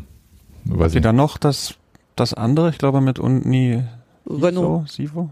Nee, mit der Mauer, wo dann auch der, der Mainzer Journalist äh, Da Christian. Arbeit, ja, wo dann ein Mainzer Journalist noch Christian fragt, ob denn die Mauer da sein muss, ob die da nicht weggehört. Die Mauer Ähm, muss das hab ich weg. mich auch die Mauer muss Welche Mauer? weg. Weißt du? Dann reißen wir die Mauer ein. Nee, aber welche Mauer? Erzähl Nee, mal aber ganz das- kurz, welche Szene. Das habe ich mich tatsächlich auch gefragt. Äh, Szene war, ähm, Da Costa geht zu einem Ball oder in einen Zweikampf, ich weiß es gerade nicht mehr. Ähm, eins davon äh, kommt nicht richtig an den Ball, fliegt seitlich Richtung Auswechselbank äh, ab. Und im Fernsehen sah es so aus, als ob er mit dem Kopf seitlich auf die Ecke von dem Vorsprung von der Auswechselbank ähm, aufschlägt. Und das Und das sah halt wirklich übel aus. Ähm, äh, er lag da dann sowieso äh, neben dem Feld und wurde behandelt. Spiel ging weiter und ich habe halt echt äh, ungute Vibes davon gehabt und war dann sehr überrascht und schockiert quasi, als er eine Minute später wieder aufs Feld kam. Ähm, aber offenbar äh, war er halt tatsächlich nicht ganz an diesen Vorsprung dran äh, ähm, gefallen, sondern etwas daneben hin. Das war die äh, Schulter oder und der Ellbogen. Nicht der Kopf. Genau, hat insofern ein bisschen Glück gehabt da. Aber dass es grundsätzlich äh, irgendwie schon gefährlich scheint äh, mit dem äh, äh, mit den Pflastersteinen beziehungsweise auch diesen äh, Mauern da äh, in relativer Nähe zum Feld, habe ich mir nicht öfter schon gedacht. Andererseits äh, ist halt trotzdem noch sehr selten, dass halt sowas passiert. Von daher bin ich mir nicht sicher, wie groß denn das Risiko dann wirklich ist. Ähm, aber dass so grundsätzlich, dass da wenig Auslaufzone ist, äh, ist halt schon Fakt. Ist das ein größeres, jetzt mal ganz ehrlich, ist das ein größeres Risiko, als wenn da eine Fernsehkamera steht? Nein. Also ich, äh, ich weiß nicht, also Also ich würde sagen, ja. eine Backsteinmauer, eine Backsteinmauer ist jetzt schon was, wo ich äh, weniger gerne fallen würde als eine Fernsehkamera. Hm, weiß ich nicht. Ähm, aber äh, grundsätzlich, das ist, äh, das ist alles ein, äh, also äh, ja, weiß nicht, ob das eine, äh, eine Abwägung ist, die man dann äh, zwingend aufmachen muss. Aber Nee, Ihr seid ich, ja- jedenfalls, äh, jedenfalls sah es gefährlich aus. ja. Ihr seid Von ja daher hier kann die ich auch verstehen, dass mich Menschen. das fragt, ja. Ihr seid ja die schlauen Menschen, die wahrscheinlich alle in der Schule irgendwie noch Wahrscheinlichkeitsrechnung hatten. Also wie wahrscheinlich ist es denn wirklich, dass da ein Spieler gegenknallte? Passiert ja nun nicht jede Woche. Ja, eben, aber das ist halt die Abwägung zwischen äh, Gefahr im Fall, dass es passiert und Wahrscheinlichkeit, dass es passiert. Hm. Ja, okay. Keine Ahnung. Ähm, Habe ich jetzt auch tatsächlich richtig keine Meinung zu. Ich, ich mag ein enges Stadion und ob dann jetzt da eine Werbebande ist, äh, Mauervorsprung, es, es tut alles weh, wenn man äh, mit Volldampf dagegen fliegt. Weiß ich nicht. Okay. Aber apropos Ball und enges Stadion und so, genau über mir sauste ja der eine Ball in den Block rein. Hm. Fand ich auch sehr interessant. Äh, der ist ja ein paar Reihen irgendwo über mir auf jeden Fall gelandet. Und danach suchten die ganzen Ordner erstmal, wer denn jetzt diesen Ball hat. Ja, Weil der Ball ja die werden immer noch gesucht, na klar. Ich, wirklich, also stand ja dann äh, Ordner, Fanbetreuung und Ballkind auf einmal vor mir und zeigten halt immer so nach oben, wo der Ball ungefähr hingeflogen ist. Und selbst als ich drei, vier, fünf Minuten später mal nach unten auf Toilette gegangen bin, haben mich die Ordner echt alle von oben und bis unten gemustert, so, oder alle Leute gemustert, die da langgelaufen sind Also du. und dann so geguckt haben, ob da irgendwie ein Ball ist, ne? Wo ich mir dachte so, Alter, irgendjemand wird den Ball haben und die Person wird nicht so dumm sein, noch an der Stelle zu stehen. Ja, aber ich meine, ganz ehrlich, ich habe da auch null Verständnis für, so einen Ball zu behalten. Also das ist ja, wir sind ja nicht beim Baseball, dass da ein Home Run irgendwie gefangen wird oder sonst was. Wie heißen die? Nee, die heißen nicht Home Run. Ähm, Doch, ja. doch. Foul Balls und Home Runs werden Okay. gefangen. Okay, Ja, Gut, ich würde so einen Ball halt auch nicht mitnehmen, so ein Spiel, weil, weil pff, keine Ahnung. Ich ne? finde es übrigens umgedreht. Ich finde, wir sollten in Deutschland das genau wie beim Baseball machen, weil wenn halt ein Ball rausfliegt, fuck, ist doch scheißegal. Mein Gott, dann kann, hat man ein Souvenir, ist doch total cool. Die haben Also es ja, bringt ne? doch kein, natürlich haben wir es. Also das Geld, ganz ehrlich. mir geht's gar nicht ums Geld, ich, mir geht's um das Spiel. Der Ball soll zurück ins Spiel. Und äh, Aber das ist ja sowieso der langsamere Ball, der zurück ins Spiel kommt. Äh, wenn er schon über den Zaun drüber ist, dann geht es vom Balljungen oder Ballmädchen auf der Seite auf jeden Fall schneller. ja, Übrigens haben unsere Balljungen und Mädchen das mit dem Ball ins Spiel aus irgendeinem komischen Grund so ab der 85. Minute nicht mehr gemacht. nee, da mussten die Ne? Mainzer dann ganz schön lange laufen. Ja, Ja, äh, Arbeit, Arbeitsschutz und Kinder, die dürfen halt nicht so lange arbeiten und dadurch, dass dann Ja. halt auch, also es war ja. Ja. dann schon die Zeit vorangestritten und ja, ich mir auch gedacht. ja. länger in der Halbzeitpause und so, ne, dann, was willst du machen? Da haben die dann halt Feierabend. Ja, Die gucken halt auch auf ihre 10.000 Schritte, die sie am Tag machen sollen. Die sind in der, in der 80. Minute erreicht und dann kann man sich auch gemütlicher bewegen wieder. Ja, kannst halt nichts machen. So, okay. Ich- glaube, Bayern hat gewonnen. Ist das schon vorbei? Nee, nee, nee, ist noch nicht. Ja, ist ziemlich. Aber 2 zu 4. Okay. So, dann ist ja alles wieder in Ordnung. Wir haben trotzdem gefeiert nach dem Spiel. Und ähm, uns die Tabelle angeschaut. Ein bisschen gewundert, aber auch gefreut.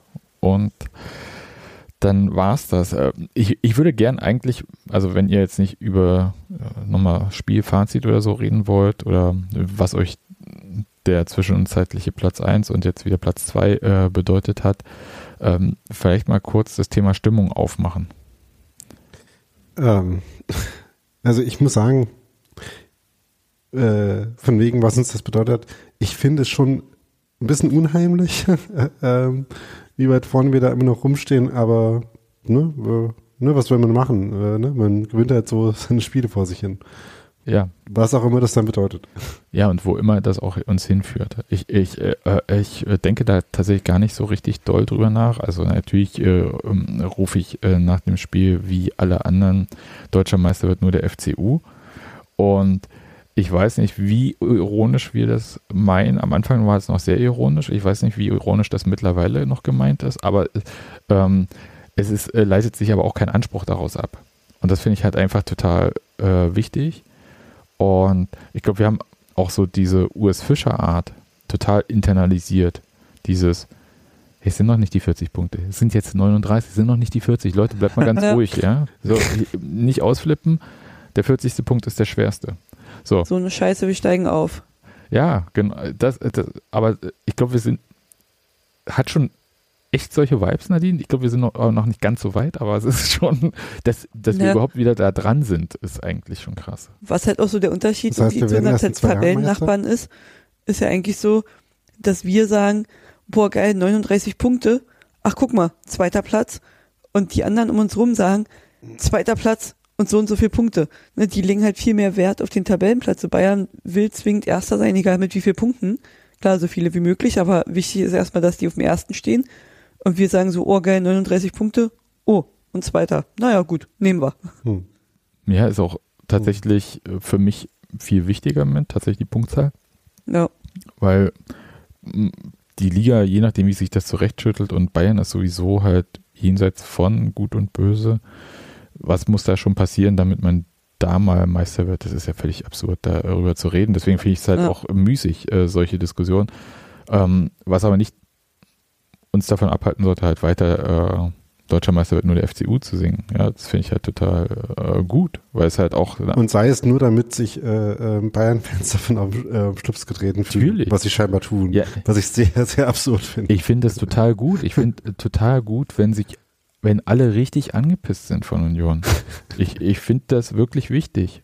Ja, wir Vor spielen vier doch Jahren haben schlechten noch- Fußball, ne? Also, das ist ja das Schlimme. Wir stehen da oben und hässlichen Fußball. Boah. Vor, Ja. vor vier Jahren haben sie sich nur alle gefreut, dass wir in der Bundesliga kommen. Und jetzt Ja, jetzt fressen wir den halt da, ist auch weg. wieder verkehrt. Ja, das ist super.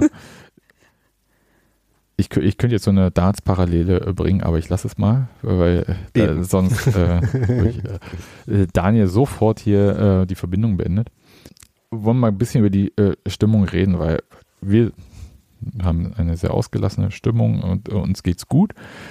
Und ich fand, ähm, ehrlich gesagt, recht beeindruckend, im, der, aktu- äh, dem Kurvenflyer im aktuellen ähm, ist man sehr kritisch damit umgegangen und zwar in mehreren Texten mit dem Thema, äh, wie ist die Stimmung und fand es gar nicht so toll und äh, da hat es so äh, verschiedene Punkte. Also erstmal hatte ich äh, vor dem Spiel mit ein paar Leuten gesprochen und äh, die haben also gesagt, na, weil ich meinte, ja, äh, war cool, Derby und äh, wie, wir hatten das ja hier auch im Podcast so gesagt, ähm, so dass versucht wurde, halt die verschiedenen Bereiche im Olympiastadion irgendwie zu synchronisieren, was ja gar nicht so einfach ist. Und äh, dass das aus unserer Sicht, die wir das im Oberring verfolgt hatten, ganz gut gelungen ist. Und dass das aber von den anderen dann halt so eher als mau wahrgenommen wurde oder dass man damit nicht zufrieden war. Und dann fand ich dann, das hatte ich, man mich erstmal ein bisschen irritiert, aber dachte halt, okay, es hängt auch immer so ein bisschen vom Ort ab, wo man ist. Und im Unterring waren sehr viele Fahren, da haben viele Leute einfach auch nichts vom Spiel gesehen. Da dann viel mit Stimmung mitzumachen, weiß ich nicht, ob man das äh, immer hinbekommt. Fand aber tatsächlich die kritische Auseinandersetzung, wie gesagt, in diesem Kurvenflyer, kann ich auf jeden Fall empfehlen, sich das mal durchzulesen. Ähm, tatsächlich interessant und äh, die hatten ja da so verschiedene Sachen auch aufgezählt, was halt so nervt. Also klar, der Klassiker Handyfilmerei, muss auch sagen, kommt drauf an. Ähm, aber halt äh, schreiben halt auch von äh, Suff-Ausfällen. Ähm, wir erinnern uns auch an die Diskussion über die vielen Notarzteinsätze bei den Spielen mittlerweile. Hatten wir jetzt in dem Spiel auch wieder einen. Genau.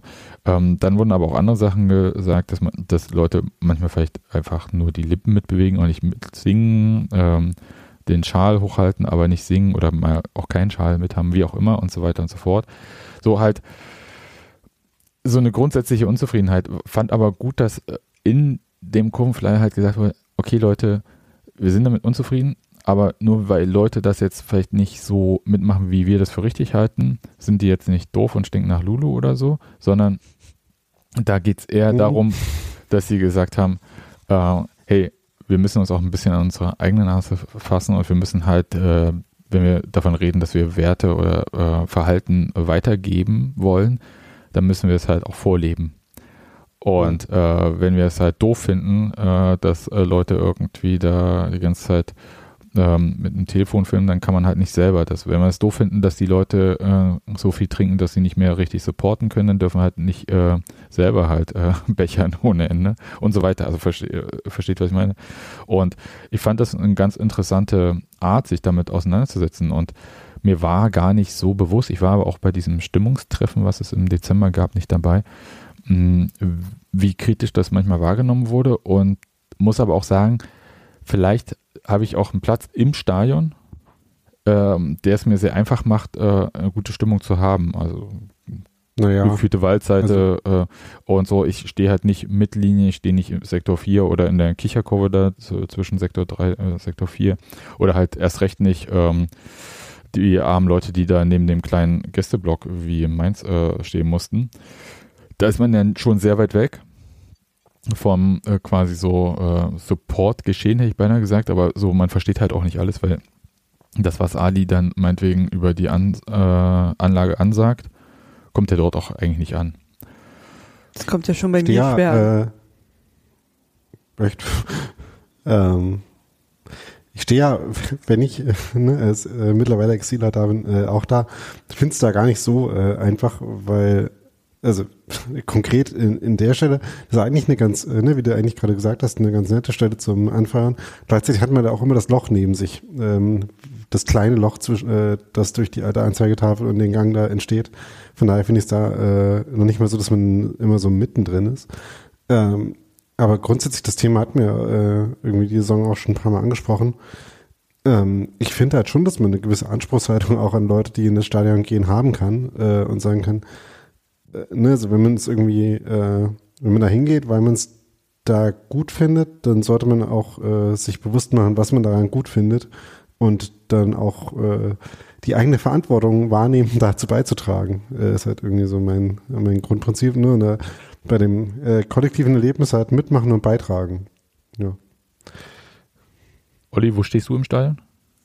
Neben. Äh, ja, genau. Also noch ein bisschen weiter zur Mittellinie hin, Höhe der Elfmeterlinie gegen gerade.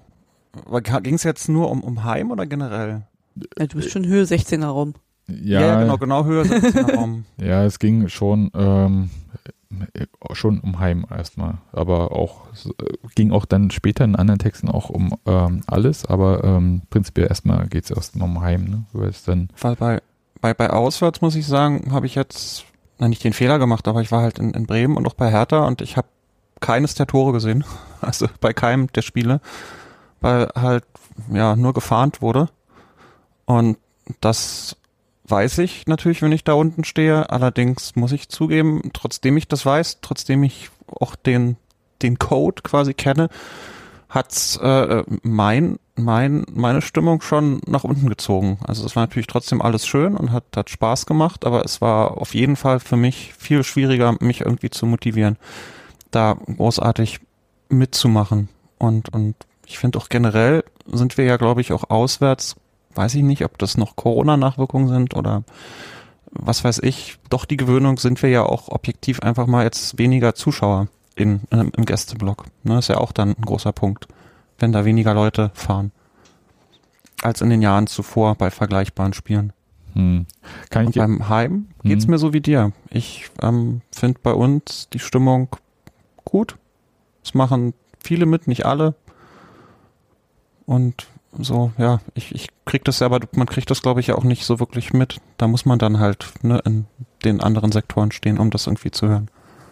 Ja, aber vielleicht ist das der Punkt. Also dann können wir das jetzt tatsächlich, weil wir alle so ein bisschen in einem ähnlichen Bereich im Stadion äh, stehen, gar nicht so, also der halt sehr viel von der Waldseite auch mitbekommt. Äh, wir hören es ja auch, was gesagt wird. Das war ja auch nicht immer der Fall. Und äh, dann können wir da jetzt gar nicht so viel drüber reden, weil mich hätte schon nochmal die Perspektive von Leuten interessiert, die vielleicht viel Sektor 4 oder hintere Seite gegen gerade stehen. Ähm, was da bei denen halt so ankommt, wie es ist. Ab und zu spreche ich mit Leuten, die vielleicht ein bisschen weiter hinten sind und die gesagt haben, ja, da wurde gar nicht mit supported und so. Und mich irritiert das schon, weil aus meiner Erfahrung, ich stand ja früher auch mal Sektor 4, als ähm, das kleine Kind noch sehr klein war. Einfach um da, naja, ihr wisst schon, kleine Kinder müssen viel auf Toilette, man muss ständig hoch und runter. Ähm, und da war, fand ich das schon okay dort. Und ähm, ich weiß nicht, äh, woran das jetzt genau liegt. Ich finde schon, dass wir nicht mehr so sehr im eigenen Saft schmoren, wie man das vielleicht vor ein paar Saisons noch das Gefühl hatte. Also, Man muss jetzt wirklich vorsichtig sein, was man Mhm. sagt, weil es sehr viel Corona-bedingte äh, Zuschauerbeschränkungen ja gab.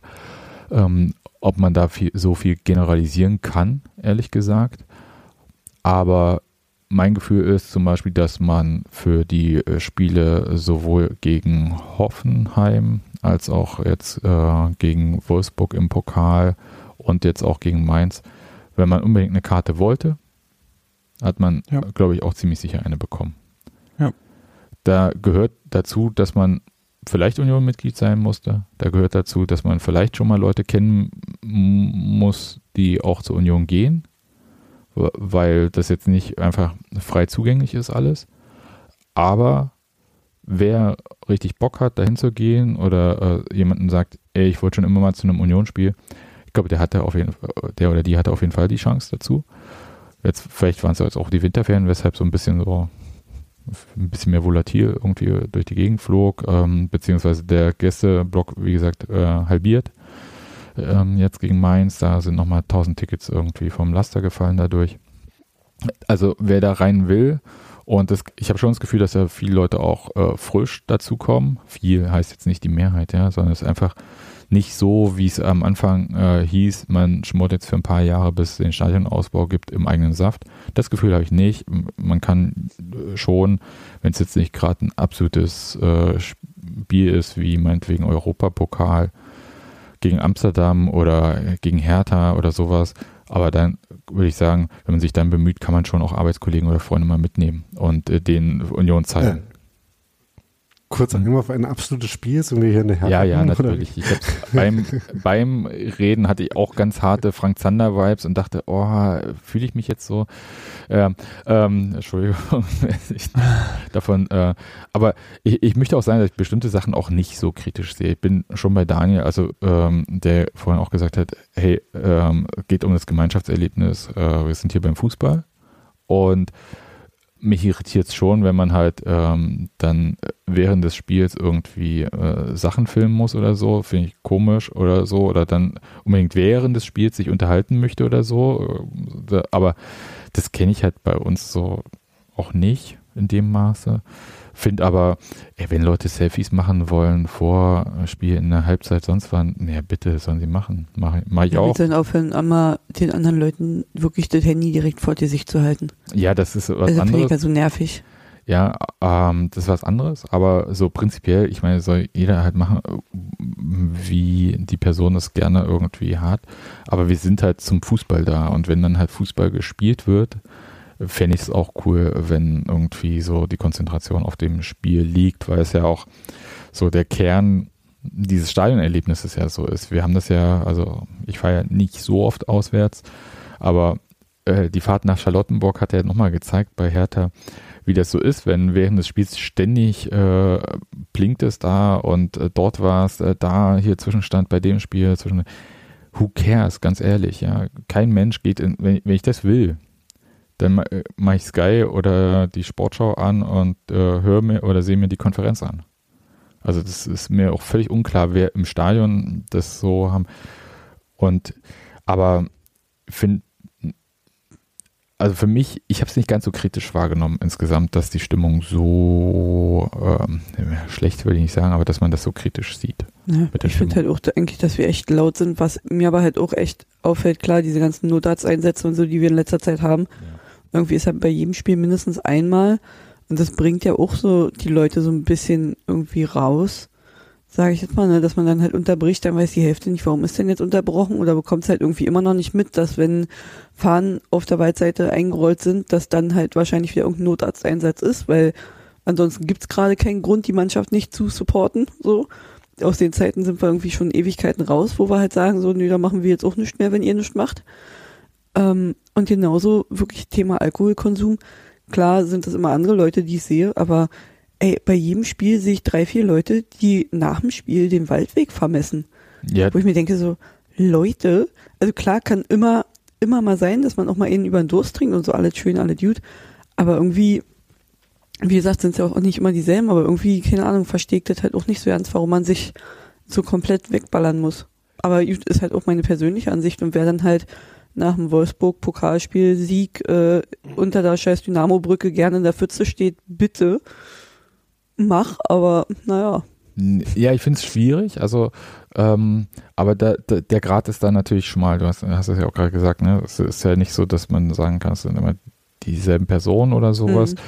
Ähm, aber vielleicht ist es jetzt auch wirklich meine Perspektive. Ich, ich trinke ehrlich gesagt fast keinen Alkohol mehr und ich habe das Gefühl, ich sehe unfassbar viele so, ich sag mal, fliegende Händler mittlerweile. Äh, ja. Vorm also auf, auf dem Weg zum Stadion, zwar vorher nicht so viel, aber halt auch danach, direkt vor, vor den Toren vom Stadion. Das heißt, äh, kann man, die Verfügbarkeit ist schon krass, aber das ist, glaube ich, für mich noch nicht der Punkt, sondern dass äh, Leute das ja auch äh, wollen und sich so, das hieß ja auch so, sich aus dem Leben schießen im Kurvenflyer. Das ist schon merkwürdig. Und äh, ich habe auch versucht herauszufinden, also für mich irgendwie in Gedanken, woran das liegt. Und mir fiel halt eigentlich auch immer nur ein, ja, vielleicht ist es noch so ein Corona-Nachwehe, dass man irgendwie alles mitnimmt, was man irgendwie kriegen kann und äh, voll das Leben und so. Aber das ist ja nun auch schon eine Weile her mit den äh, zu, äh, Beschränkungen und so bei Ja. Events und wir haben einige, also wir hatten ja wirklich sehr viele Spiele. Ich hätte, wir hatten einige Spiele, nee, wir hatten wirklich sehr, sehr viele Spiele äh, in kurzer Zeit und das ist ja auch, ich denke auch immer, es ist ja auch nicht so günstig. Ja. Das, das fällt mir noch dazu ein.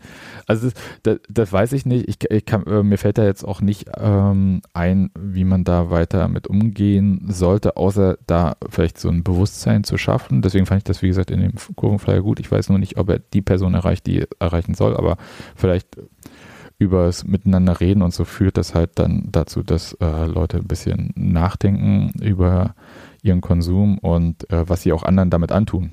Das gehört ja dazu. Also äh, man schießt sich ja nicht selbst irgendwie ab, sondern äh, da müssen sich andere drum kümmern. Andere ähm, ähm, werden halt äh, quasi äh, während des Spiels beeinträchtigt von Personen, die halt da irgendwie über die Stränge schlagen oder so.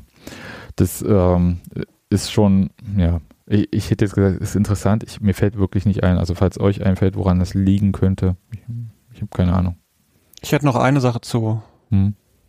mutmaßen, vielleicht sogar auch zu kritisieren. Zumindest ist es was, was mich ein bisschen nervt, aber das liegt wahrscheinlich auch daran, dass ich bei gewissen Sachen wenig Veränderungen möchte und ich glaube, dass wir gerade auch wieder versuchen, relativ viele Lieder neu äh, äh, reinzupushen. So die 28. Variante von einem auf Yellow Submarine gesungenen Song und dass viele Sachen, die ähm, öfter gesungen wurden, die ich eigentlich ziemlich cool fand, aktuell so gut wie gar nicht mehr passieren ähm, im Stadion. Und das kann für mich auch dazu führen, dass die Leute, die nicht bei den, ich sag mal, Stunden, bei den Auswärtsspielen, ne, wo die Lieder das erste Mal eingeführt werden, die nicht dabei sind, dass die dann wieder irgendwas hören und das aber gar nicht so kennen.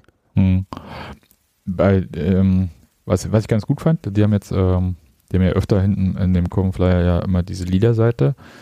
Da scheint jetzt im Prinzip dasselbe wie in äh, vorletzten äh, drin, also auch dieses äh, Vorwärts, Vorwärts Fußballclub Union, was du meinst. Ich fand, das hat diesmal das erste Mal richtig gut funktioniert. Ähm, ich weiß aber auch, also je mehr ich das höre, desto mehr merke ich halt auch, wie oft äh, Yellow Submarine in irgendwelchen Fußballgesängen drin ist. Das auch äh, war mir vorher gar nicht so klar. Finde aber, dass äh, da jetzt äh, aktuell sehr, tatsächlich auch recht viel Altes gesungen wird. Ich finde, ein Schuss, ein Ja. Tor, Union Hm, kann kommt ich- so gut wie gar nicht mehr. Zum Beispiel. Ist jetzt auch nicht der erste äh, Fangesang, den ich vermissen würde, muss ich Oh sagen. doch, allein deshalb will ich den ja singen.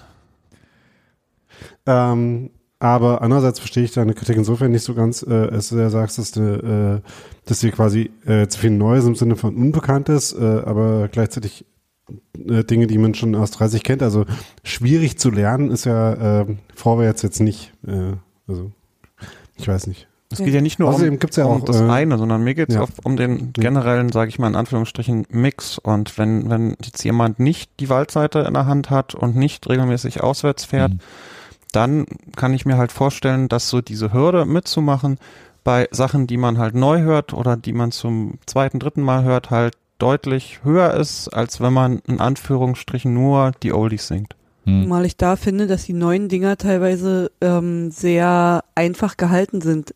Also im Sinne von nicht, nicht viel Text so, aber den man gut und laut singen kann zusammen. Ne? So, wo wir ja früher Songs hatten, wo man ja wirklich Text kennen musste oder so, äh, sind die ja jetzt, sag ich mal, sehr einfach gehalten mit viel Schalala, Nanana, Lololo. So. Ja, Ja. ja, ist schon so. Ähm, sag ich mal, das macht's ja dann schon relativ einfach und ich glaube, da achten die, die Songschreiber von den Ultras halt auch drauf, dass die halt wirklich äh, dementsprechend so Texte sich einfallen lassen auch. Aber was mir da auch noch direkt mit einfällt, ist ja auch, was jedes Mal wirklich ein Stimmungskiller ist, ist unser absolutes Lieblingslied mit der Schwester und der Mutter und dem Vater. Ja, singe ich auch nicht mehr. Da kann man es- jedes Mal beobachten, dass A, sich ein Großteil der Gegengrade erstmal ausklingt und danach auch die Stimmung erstmal wieder ein bisschen schlechter ist. Ja, ist, ist auch so. Mhm. Ähm, noch eins äh, zum Thema äh, viel Text. Da ist ja, und da warte ich drauf, dass das kommt, äh, sorry, aber Hm? ähm, diese eine Liebe ähm, nach Westerland äh, von Die Ärzte mit sehr viel Text auf Union getextet. das möchte ich schon mal hören. Aber ich glaube, da müssen wir, äh, das ist was fürs Weihnachtssingen, wenn man ein Liederbuch dabei hat oder so. Da freue ich mich schon sehr drauf.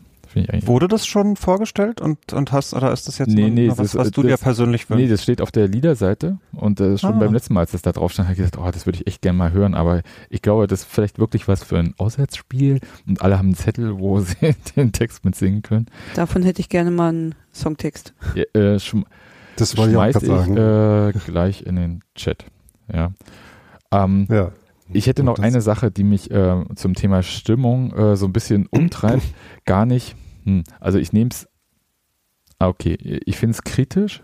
Und zwar ist es ähm, eigentlich ganz cool. Am Ende hat sich ja mittlerweile so als äh, Abschiedsritual ähm, einge, ja, pegelt, hätte ich gesagt, aber so wie, ähm, eingependelt, eingetaktet. Ja, äh, so dass man, dass halt so alle nochmal Eisern Union äh, der Mannschaft zurufen, dann kann sie gehen. Und das liegt ja auch daran, dass die Mannschaft so erfolgreich ist, dass man sie gar nicht gehen lassen möchte im Moment.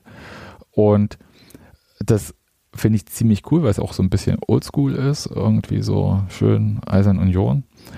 Und was mich ein bisschen irritiert, ist halt, Ali ruft dann alle auf, nochmal hier schön Fäuste hoch und so weiter. Und, und dann kommt äh, Christian als Stadionsprecher auf den Rasen und war jetzt nicht das erste Mal. Ja, hier auch die ganze Gegengerade, Sektor 4 und die Haupttribüne, alle die Fäuste hoch und so weiter und so fort. Und ich weiß, woher das kommt, weil Ali wird ja nicht im ganzen Stadion gehört. Hm. Ja, also ich kann die Intention verstehen, aber das, ich habe ganz heftige Minds-Vibes äh, wenn ich das äh, so höre und denke dann halt so, äh, das ist ja auch, ich übertreibe jetzt, aber da ist man jetzt auch nicht so weit davon entfernt, irgendwie die Leute auf der Michael E. Kölmel Ehrentribüne ähm, zu animieren. Ja. Finde ich schon noch ein Qualität. Ja, ist es, aber ich äh, verstehe aber das Unbehagen, was ich da empfinde. Auf einer gewissen Ebene kann ich es nachvollziehen, aber ich äh, äh, finde, dass es halt sich anders anfühlt, weil es anders ist. Hm. Ja, keine Ahnung, also. das erste Mal war es ja auch zum Beispiel, wo Christian äh, kurz reingrätschen wollte und die Feierlichkeit sozusagen nicht unterbrechen wollte, groß. Und meinte, Ali, warte ganz kurz, dü, dü, dü, dü, und jetzt aber alle Arme hoch, so. Und da sage ich ja, okay. Aber wenn es dann permanent ist, kann ich Sebastian seine Bedenken schon irgendwie verstehen. Weil Christian ist nicht dafür da, das Stadion zu animieren. So. Ja, das stimmt.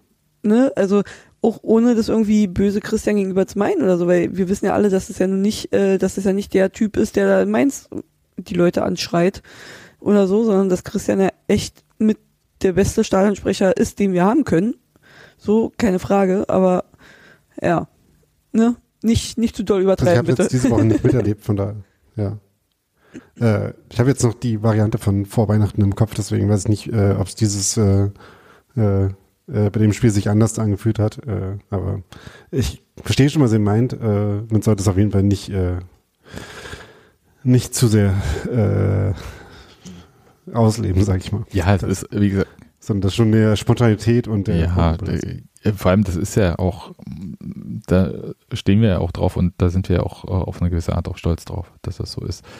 Ähm, möchte nicht sagen, dass Christian jetzt auf dem Weg zu Tim Tolke ist, ja. Das äh, ganz kurz, falls mir irgendjemand eine Nachricht schreiben möchte an sebastian.textilvergehen.de, nein, müsst ihr nicht. Ähm, einfach war so. Es, ich kriege da immer so eine Gänsehaut. das ist keine gute. Gut. Ähm, noch, das Lied ist ja geil. Ja, oder? Dieses das gefällt mir. Ich, pack, ich pack's in die Shownotes. Ja, ich denke, das äh, äh, ist okay ist im Sinne der Sache und äh, vielleicht können wir das irgendwann mal singen. Ich, ich hätte da richtig Bock drauf. Es muss nicht immer ein Spiel sein. Ich gehe auch so ins Stadion einmal und singe dieses Lied. Das ist toll. ähm, dann ganz kurz, ist gefühlt schon hm? Ist das, ja. äh, Moment, war das jetzt das, äh, das andere Weihnachtssingen, äh, das, äh, keine Ahnung, irgendwas singen, wo wir den Stadion einbrechen, nur um einmal die komplizierten Lieder oh, zu singen? Gut. So Ostersingen das Champs-Élysées-Lied, ja, das Lied. Ja, doch. Und ganz ehrlich, ich meine, ja, äh, die Zeit ist nun gekommen, haben wir auch äh, alle ein bisschen gebraucht. Aber jetzt scheppert es richtig, ne? Die äh, erste Strophe ist immer so richtig langsam und dann geht's richtig ab wie Schmitzkatze. Das, das, das, das, ist richtig gut. Wenn wir noch einen Weg finden würden, äh, wie äh, der Einsatz äh, schon vor der äh, die erste äh, Bundesliga-Zeile ist, dann wäre es noch besser. Naja, dem, Die ersten zwei werden halt immer so ein bisschen weggenuschelt im äh, Ah, jetzt fangen wir dem an. Ali einfach anfängt mit den letzten beiden Strophen vom Lied. So wie es bei anderen Liedern auch manchmal gemacht wird. Ja. Gut, ganz kurz. äh, weg- Achso, nee, haut ja nicht hin. Ich mache jetzt mal haha, den Stimmungskiller, aber äh, mal kurz ähm, zu Isco. Äh, ich, äh, wollen wir erst noch über das Pokalspiel reden oder erst über Äh, das wolltest du über das Pokalspiel noch reden? Haben wir gewonnen. Nee. Ne, Fertig. Also sind wir jetzt schon solche Ja. Erfolgsfans, dass es äh, vollkommen normal ist, dass wir ins Viertelfinale vom DFB Nein, kommen nicht, oder was? aber wir, wir, haben auch das Bre- keine, Bremen-Spiel haben wir auch nicht geredet. wir haben auch keine Chronistenpflicht, äh, dafür gibt es Taktik und so. also Die machen das sehr gut. Ähm, ich muss sagen, dass ich das Pokalspiel ähm, sehr äh, irgendwie seltsam fand, ähm, weil es eigentlich ja schon spannend war, aber irgendwie auch äh, sich nicht so äh, komplett so angefühlt hat bei manchen ähm, zumindestens. Aber auch da, äh, das also im Prinzip ein bisschen mit anderem Spielverlauf war es aber ja so ein ähnliches Spiel wie Mainz, äh, was man auch sehr, äh, fand ich, sehr verdient dann gewonnen hat. Äh, von daher gut gemacht so. äh, Wolfsburg weggeräumt äh, und jetzt ähm, würden wir uns wahrscheinlich alle freuen, wenn es äh, noch ein attraktives Los für die nächste Ich, Runde äh, gibt. Da hatten wir vorhin im Vorgespräch schon äh, verschiedene Intuitionen Ich sag für. zwei Sachen. Also erstmal Taktik und so hat gesagt, äh, Maxi Arnold ist wie Marco Reus und ich möchte das 100 Pro so unterschreiben. Ja. Einfach, das lasse ich jetzt auch so dahingestellt. Das muss ich nicht weiter ausführen. Und ich glaube, wir spielen im Viertelfinale Heimspiel gegen Stuttgart und ich freue mich drauf. Einfach jetzt Lassen wir auch einfach so stehen. auch das. Vielleicht melde ich mich, Scheiß für das Stuttgart. Spiel würde ich mich sogar Würde ich dazu einmal sagen. wieder bei Twitter einloggen. ähm, Ja. Dann Isco. Twitter, Twitter und Stuttgart heute auch äh, äh, starke Beziehung. Ich sag mal so, nicht da zu sein ist auch ganz cool. Aber Isco, ich versuche jetzt das Ist dritte komisch. Mal. Isco, ja. Das ist ja schon gefühlt eine sehr lange her, fast wie ein paar Jahre, aber es ist ja auch ehrlich gesagt noch nicht mal eine Woche her, dass er nicht gekommen ist. Ja, Das ist und dein Problem. ja, auch. Ähm, aber ich habe mir jetzt auch geklemmt, irgendwie nochmal das von der letzten Episode einzuspielen, in der wir alle sagen, dass wir nicht glauben, dass er kommt. Souverän, Nee, das ist ja, das, also oberflächlich könnte man das natürlich machen und sagen, ja, wir haben es ja schon immer gewusst, aber wir, nichts haben wir gewusst, möchte ich mal betonen. Nee, ja, wir haben gar nichts gewusst und schon gar nicht haben wir das, wie es kam, äh, vorhergesagt, dass der zum Medizincheck kommt. Heißt ja erstmal, der kam ja wirklich, es war gar kein Prank der Mannschaft und ähm, das war mir nicht ganz so klar, ob das nun so ist oder nicht. Und das äh, Zweite ist, dass wir ich spreche da zumindest für mich, äh, massiv vom Hype-Train erfasst wurden. Das war bei der letzten Aufnahme auch noch nicht so der Fall. Und ich mir schon vorgestellt habe, wie das ist, wenn da ein fünffacher Champions League-Spieler einen Pass auf äh, Kevin Behrens spielt. Und äh, wie geil das eigentlich ist. Und Sven Michel ist der Erste, der zum Tor gratuliert. Ja, also nee, ist wirklich äh, so das. Aber dass er dann halt den Medizincheck absolviert und danach aber nicht kommt und nicht, weil er den Medizincheck nicht ähm, geschafft hätte. Das war ja eigentlich die eigentliche Sensation, muss ich sagen. und ich äh, hätte jetzt mal so eine Frage, wie bewerten wir denn das? Also ähm, die ganze Sache, Ich oder fand- sind wir schon drüber Ich hinweg? fand es, ich fand es Also- absolut großartig, wie wirklich dieser Hype-Train ja nun wirklich komplett mit Volldampf losgefahren ist und alle so, ah, geil. Und der ist ja wirklich da und, und dann auch so viele das ja auch überhaupt nicht glauben konnten, dass der wirklich da ist, bis es dann hieß so, ja, Sky hat den aber auch am Flughafen gesehen und so und dann, okay, jetzt scheint das halt doch zu stimmen. Ja, und Foto Koch, ne? Vom äh, Naja, genau. Ja, das war dann halt wirklich so, okay, krass, der ist halt wirklich, wirklich, wirklich da. Und dann fand ich es aber noch lustiger, als dann die Meldung rauskam, so ja, in der letzten Sekunde kommt es doch nicht. Und Union einfach komplett gesagt hat, ja gut, sein Problem. Was haben wir jetzt? Ach, wir haben jetzt Pokalspiel. Gut, dann machen wir jetzt Pokalspiel. Wer, Isco? Wer, wer? Keine Ahnung. Hm, egal. So, und einfach so von wegen, naja, gut, wenn der halt keinen Bock drauf hat, Olli sagt, so wartet, wir geloben alle Olli, also der ist doof, wir sind Union, auf Wiedersehen. Fand ich großartig. Ja, geht's, wie geht's euch, Olli und also äh, äh, Na, ich- ne, nicht Runert, aber äh, hier. Ja, ja. Olli und Na, ich Ost, hab wie geht's mich- euch?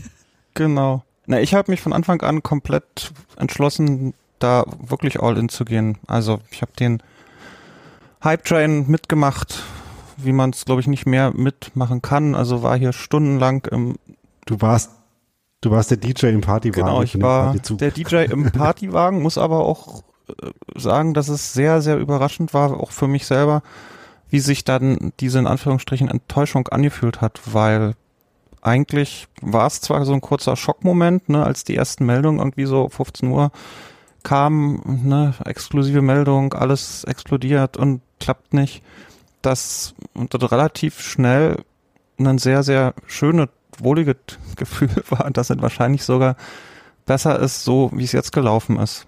Und, und da kann man auch so inhaltlich vielleicht auch eine Klammer schließen, wenn man halt sieht, wie äh, Aisa da sich, sich anschickt und sich das mal vorstellt, wenn, wenn der unterwegs ist und vielleicht irgendwie noch anderer da explodiert. Also wo, wo soll dann ein fünffacher Champions League Sieger spielen, der irgendwie äh, bei, bei Sevilla Ro- Vertragsauflösung hatte, weil er nicht klar gekommen ist. So.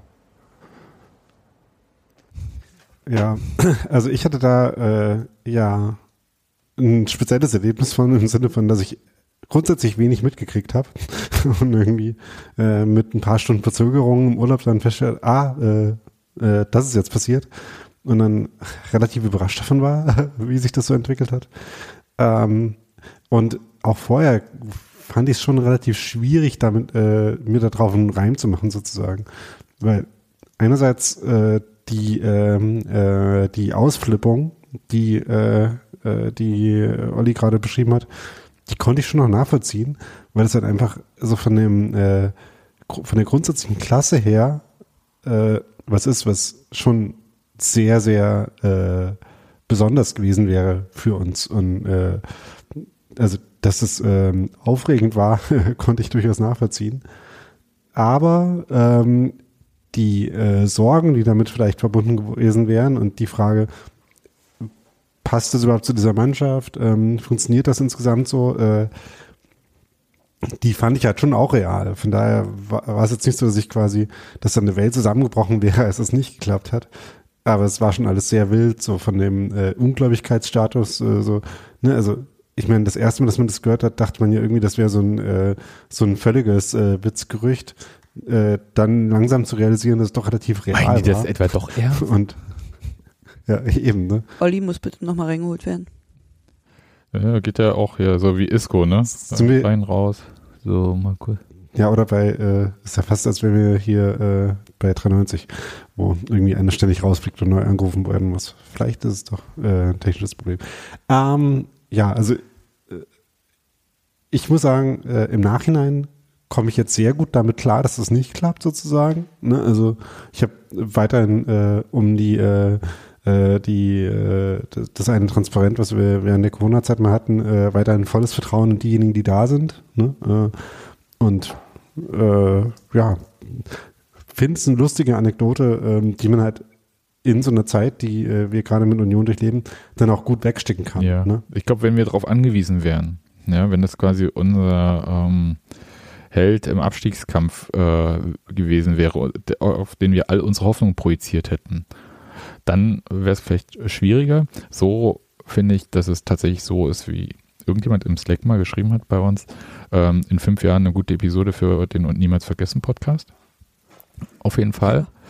Ähm, Finde aber auch, dass, äh, so wie du das äh, sagst, also ähm, das, also wer soll es jetzt wegstecken, wenn nicht diese Mannschaft in dieser Phase gerade? Ja, ähm, was ich ein bisschen witzig fand, war, also es wurde ja mit Sicherheit mit Bedacht äh, zu Beginn des Spiels gegen Wolfsburg gesungen, ähm, das Lied Spieler, Trainer kommen Mhm. und sie gehen, doch meine Liebe zu dir bleibt bestehen. Das fand ich gut, auch als Statement nochmal so von der Kurve quasi, was auch quasi das Statement des äh, Vereins letzten Endes war. Niemand ist größer als der Verein. Ja, also wir haben hier eine Linie und wir halten uns an Sachen und ähm, dann, wer das nicht macht, dann funktioniert das nicht und so können, kommen wir nicht zusammen. Das war, glaube ich, letzten Endes war dieses äh, Statement nur mittelbar an Isco beziehungsweise dessen Spielerberater, sondern es war halt natürlich auch ein Statement in die Mannschaft äh, hinein, so wie Daniel sagte. Das hatte ja durchaus natürlich auch das Potenzial, wurde ja auch viel, äh, viel äh, diskutiert, äh, so ein Gefüge zu sprengen oder halt prinzipiell irgendwie so dieses ganze, diese ganze Gemeinschaft bei Union, äh, gute Kabine und alle äh, zusammen und so weiter und so fort ähm, aufzubrechen. Ich fand ein bisschen, auch auf ja, verschiedenen. Ebenen. Also nicht nur ja, Gehalt, äh, ne? Auf der finanziellen, auf der sportlichen, auf der irgendwie äh. Spirit-mäßigen, auf der äh, Vibes in der Ja. Kabine. Ich finde aber, also ja. ähm, ein so ein Irren verträgt diese Mannschaft schon auch. Also das, äh, da, hatte ich gar nicht so die Zweifel, dass die Mannschaft das nicht vertragen würde. Wenn, Und das kommt ja auch sehr auf die Details an, die man von außen jetzt auch schlecht Ja, einschätzen ich- kann. Ne? Wie so ein Typ sich dann äh, in der Mannschaft ja, aber wir hatten ja äh, kürzlich erst die Erfahrung bei Union mit Max Kruse. Ich glaube, zwei Max Kruses wären schon schwierig geworden. Und ähm, aber der eine Max Kruse hat halt auch Leistung gebracht und der hat auch ähm, dann immer das halt auch sportlich unterfüttert, was er für sich selbst in Anspruch genommen hat.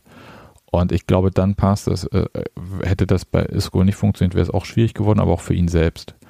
Hat auch irgendwer gesagt, Isco hätte Union mehr gebraucht als Union Isco. Kann man, wie gesagt, im Nachhinein immer ganz äh, flockig sagen. Nochmal, ich fand witzig, bei diesem Lied, Spielertrainer kommen und sie gehen und irgendjemand links von uns rief dann halt so, aber sie kommen ja gar nicht. Und das fand ich wirklich witzig, während dieses Pokalspiels. Mich so tot gelacht.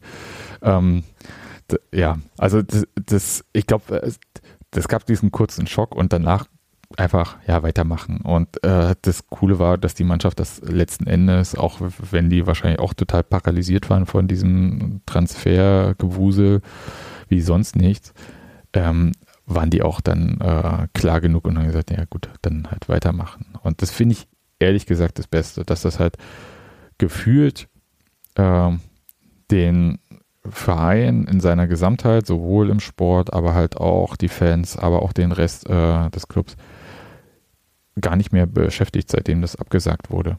Und Ja. Und wenn du dir, Das, ja, ich wollte nur sagen, weil, weil Sebastian gerade über Klarheit redet, wenn du dir einfach nur mal zwei Sekunden irgendwie Oliver Runert anguckst oder ein bisschen liest, wie der sich äußert, ne, dann ist es auch nicht schwer, sich irgendwie für ein Narrativ zu entscheiden. Und da ist genau diese Klarheit ja von Anfang an da und, und ähm, ja, das, das bleibt letztendlich nur ein riesengroßer Gewinn für uns zurück. Ja, was ich halt auch fand, ähm, was ich ja schon gesagt habe, so, ne, dass ich halt diesen Umgang so witzig fand, dass dann halt so, ja, okay, dann ist halt nicht da, weiter geht's im Text. Ähm, da irgendwie dieses Wolfsburg-Spiel hatte ja so viele Ebenen, ne? Also dann halt, wie gesagt, auch dieses Lied. Dann bei der Mannschaftsaufstellung, wo dann äh, Urs Fischer irgendwie, der kriegt ja immer ein sehr lautes Fußballgott. Aber es war ja irgendwie, als wenn es noch mal lauter ist, weil hier nimmer für, für Olli Runert noch mit, sozusagen, ne? Weil der hat heute was richtig Geiles gemacht. Der hat nämlich unsere Vereinswerte vertreten, der hat es eingehalten, der hat sich dran gehalten, was wir hier wollen, so, ne? Hat jetzt nicht gesagt, ja, ist egal, dann geben wir dem halt nochmal mehr Kohle oder was auch immer dann da noch mehr gefordert war. Und dann ja auch noch der ganze, der ganze Spaß, sage ich jetzt mal am Ende mit Roussillon, was ja auch nochmal so ein Union-Moment war, ja. ne? dass er den Ball halt nicht im Tor versenkt, äh, sich da total grämt vor der Waldseite und sich da total einen Kopf macht und alle so sagen, hey, was ist denn los? Wir haben doch gewonnen, ist doch gut. Die Mannschaft da hingeht und ihm auf den Kopf haut und dass dann Juranovic, der mit als letztes zu der Mannschaft dazugekommen ist, diesen Ball da liegen sieht und ihm den hinlegt und sagt, mach. So, du gehst jetzt positiv aus dem Abend raus, ne? Und dann halt wirklich alle auch nochmal feiern, weil er den Ball dann auch zum Glück ins Tor reingehauen hat. Ähm, ich will nicht wissen, was für ein Gelächter gewesen wäre. Also kein hämisches Gelächter, sondern so ein süßes Gelächter, wenn er den auch daneben gesetzt hätte. Aber so diese ganzen Momente so an dem Abend, ne, an dem ganzen Tag eigentlich. Ich finde, das war einfach wieder so ein Ding, wo man sich gesagt hat, und deswegen gehe ich zur Union.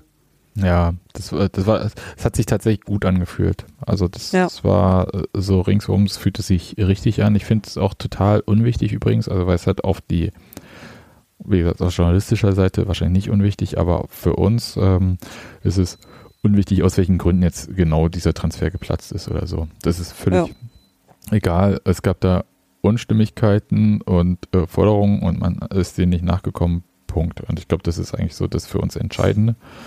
Und ich finde, ähm, klar, das zeigt uns auch nochmal, der, man ist halt, man versucht halt immer, das ähm, auch verrückte Sachen möglich zu machen, aber nur im Rahmen des Möglichen. Ich finde das schon äh, ein ganz interessantes Zeichen Ja. nach innen. Ich finde aber noch besser, finde ich eigentlich dieses Zeichen nochmal in die Bundesliga, das hatten wir ja vorhin schon einmal. Was müssen die auch alle im Strahl kotzen, dass Union jetzt mit Isco verhandelt hat und dass der wirklich da war, dass es auch keine Ente war, dass es auch diese Fotos gab, dass er beim Medizincheck war und dann hat Union gesagt, nee, das machen wir jetzt so nicht.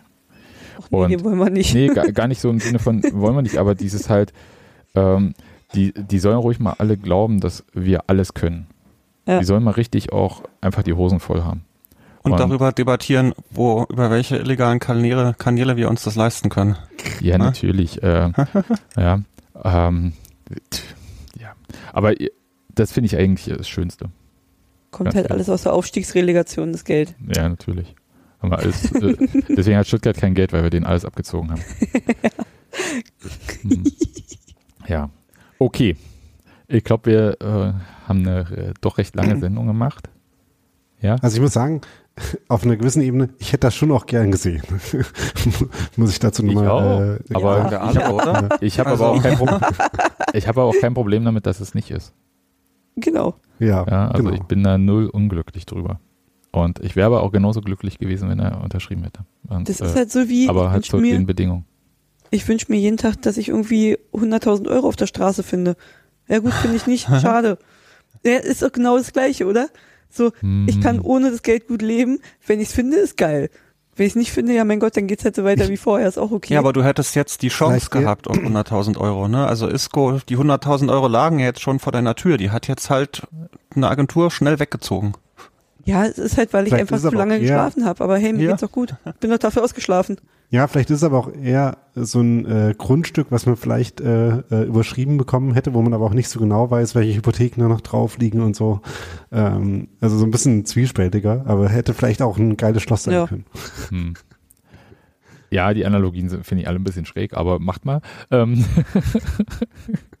ich würde jetzt einfach mal sagen, macht's gut. Und wir hören uns äh, nach dem Spiel bei Rasenballsport Leipzig, glaube ich. Ich habe das Angebot gehabt von meinem Onkel, der nun ein großer Rasenballsport-Fan ist, ähm, neben Ja. ihm im Stadion zu sitzen Nö.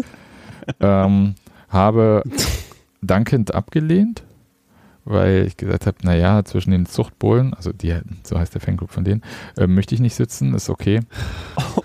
Und Familie kann man sich nicht Ja. aussuchen. Ne? ach, das, also ich habe da jetzt, mein Gott, das ist halt auch nur Fußball, ne? ähm, Ist halt nur mein Onkel, ne? ja. Können halt nicht alle ähm, so geil sein und Union-Fans. Ne? Das ist halt so. Gut. Aber wir hören uns nach dem Spiel bei Rasenballsport Leipzig. Vielen Dank, Nadine, Olli, Daniel, dass ihr dabei wart. Vielen Dank, Sebastian. Danke, Bis dass du da denn. warst. Ja, bis dann. Ciao. Tschüss. Ciao.